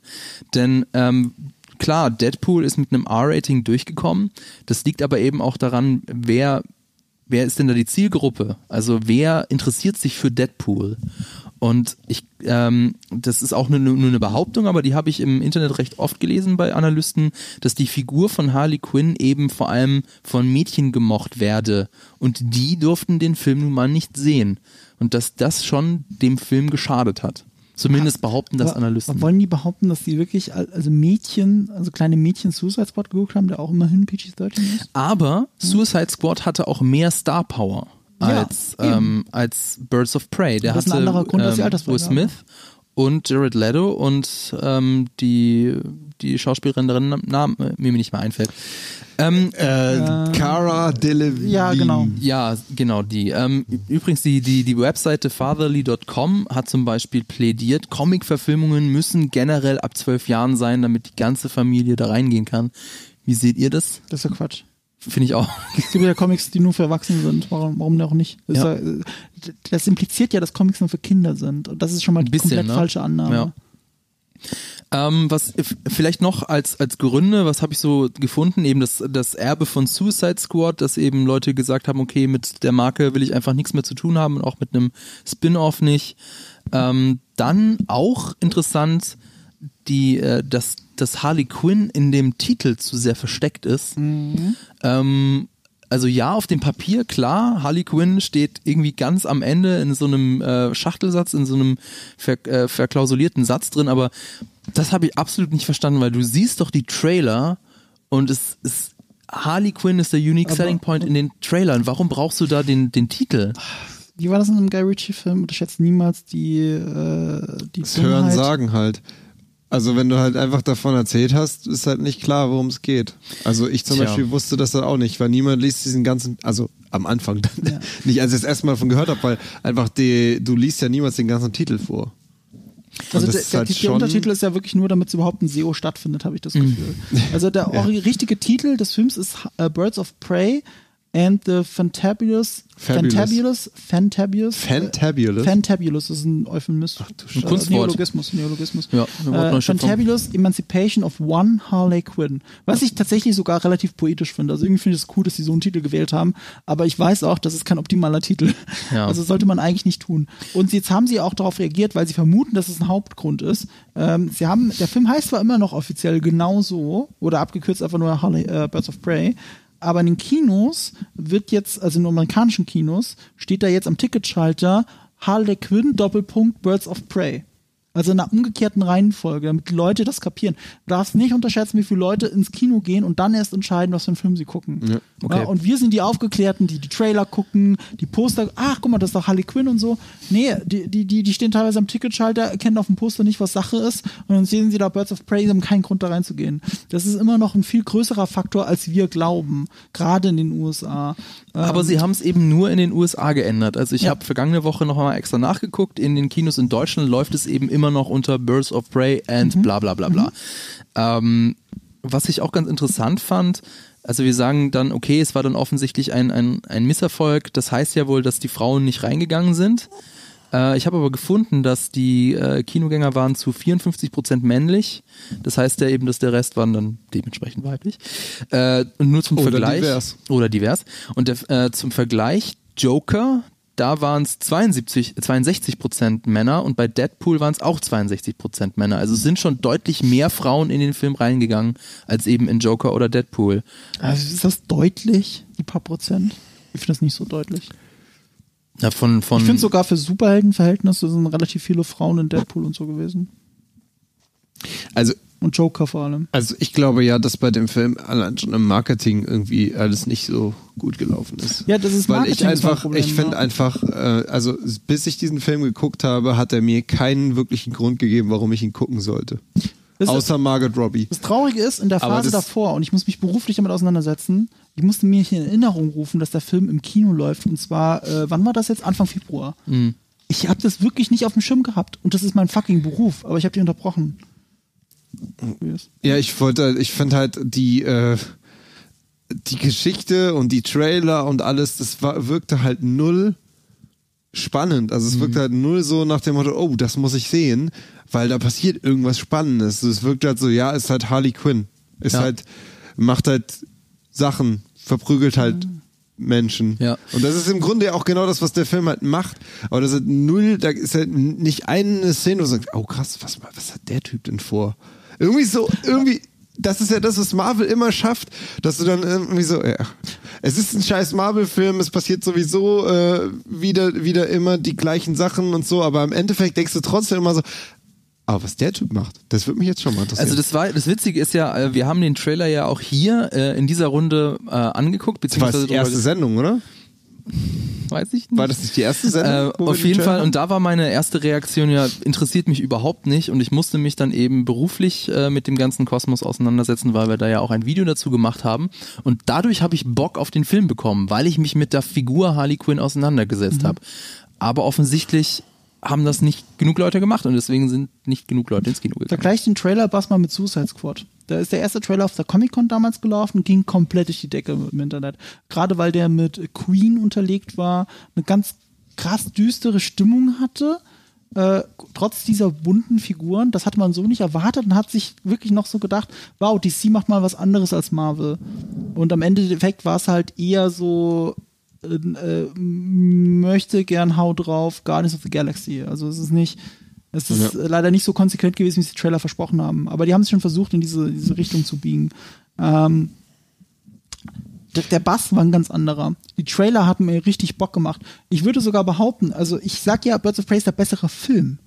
Aber Suicide Squad ist an vielen Stellen viel ikonischer. Ja. Also ich bin auch mit Jared Leto nicht einverstanden in allen Sachen, aber der hat ikonische Kostüme, hat ikonische Momente, ähm, ein paar hier und da ikonische Ideen, wenn er in seinem Messerdings liegt und lacht, das ist einfach, irgendwie hat das was. Und wenn der richtige Song dann im Hintergrund läuft, die Musikplatzierung, vielleicht ist das auch was, was nur mich betrifft, aber ich finde die Musik auch in Suicide Squad einfach besser, weil sie halt den Trailern entlehnt ist. Ähm, und äh, selbst der Witz, selbst die One-Liner sind besser in Suicide Squad. Ich habe viel öfter gelacht in Suicide Squad als in, als in Birds of Prey. Ich habe halt allein schon, also ich will jetzt niemandem zu nahe treten, aber als dann irgendwie rauskam, dass, ach so, das machen wir im Spoiler-Part. Das Wenn machen- wir, wenn wir denn Ja, überhaupt also einen brauchen Spoiler-Part keinen machen. Spoiler-Part mehr. Also wir machen keinen. wir brauchen noch keinen, oder? Okay, dann, dann, dann muss ich, äh, Kannst du umschreiben, komm schon. naja, als dann eine gewisse Person auch Teil von den Birds of Prey wurde, wo ich dachte, ernsthaft? Du hast jetzt ungefähr so viel Star Power wie der Typ, der die Sandwiches gemacht hat. ich, ich, Ich weiß gar nicht, wen du meinst, weil die haben alle keine ich Star Power. weiß- Also ich schon, habe das einfach, das hat einfach so nicht zusammengepasst. Ah, ich glaub, Das war ich so weiß, richtig ja. so, hä? Wirklich jetzt? Das ist für mich ein Nebencharakter gewesen. Der, der hat für mich null Präsenz Also gehabt, null interessant. Äh, Äh, alle Birds of Prey waren Nebencharaktere außer Harley Quinn, würde ich behaupten. naja, aber diese Black Canary sieht zumindest cool aus. Ja, aber das sind Nebencharaktere. Das Ja, sind ja, aber Nebencharaktere. ich meine jetzt nicht Nebencharaktere in der tatsächlichen Definition, wenn man jetzt einen Film dramaturgisch auseinander nimmt, sondern Nebencharaktere im Sinne von, diese Person hat null Tragkraft whatsoever, um diesen Film halt zu tragen. Und das Ja. fand ich halt bei dieser Person. Ähm, das hat mich da, also, keine Ahnung, das wenn ich das halt mit Suicide Squad vergleiche, das ist halt, was du mit Strahlkraft Ja. gesagt hast, die, die war halt einfach dort da. Und jetzt nimm Hm. mal was anderes, weil Suicide Squad ist ja auch schon ein. Oh je. Äh, dä.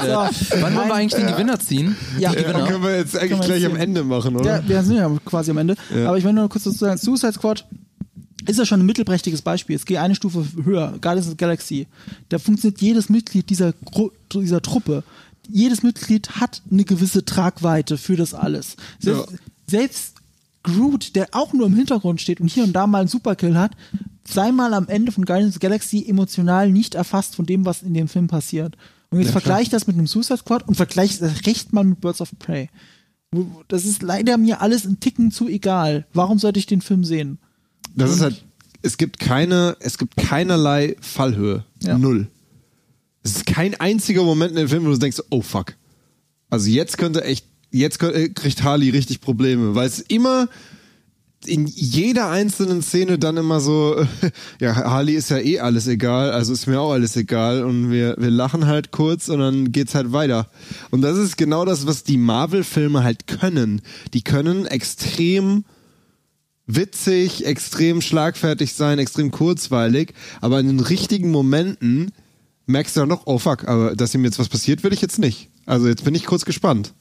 Und das, das gelingt halt, äh, gelingt halt bei Birds of Prey, finde ich gar nicht. Also es ist kein einziger Moment, auch dieser Endkampf, nichts davon hat in irgendeiner Weise bei mir so ein, oh Gott, sondern nur so ein, ja, ist cool anzuschauen, was da passiert, aber ich hatte null Attachment, dass ich irgendwie jetzt krass das Gefühl hatte, ich muss für die sein oder die anfeuern oder mit denen mitfiebern oder Angst haben für sie.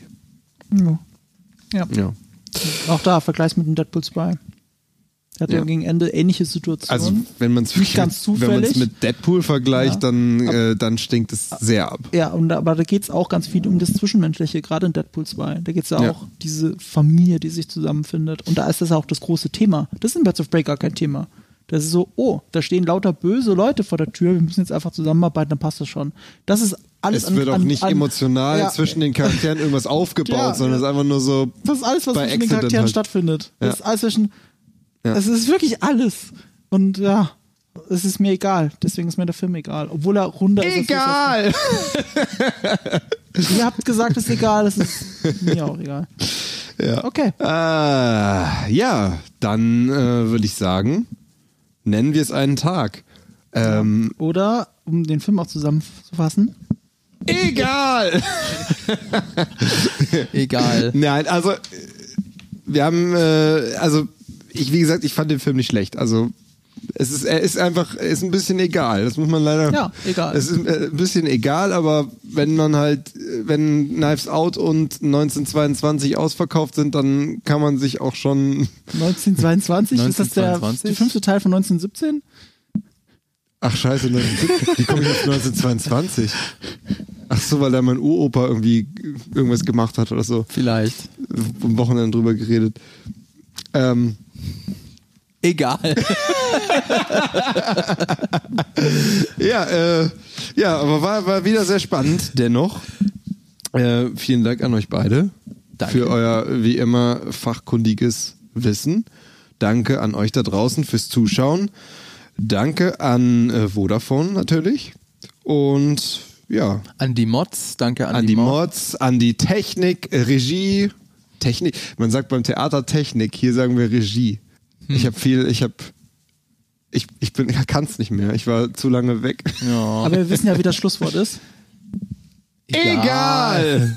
Die Quadrataugen ist ein Podcast, der im Auftrag von Vodafone von Webedia GmbH produziert wird. Die Moderatoren sind der fabelhafte Fabian Behrens, der maximal informierte Marco Risch und der für immer jugendliche Julius Busch. Regie Maximilian Prenger und Raphael Selzer, Produktion Laura Samide. Und wenn ihr jetzt noch nicht genug habt, dann schaut auf unserem YouTube-Kanal GigaTV Mag vorbei oder auf unserer Webseite. Links findet ihr in den Show Notes.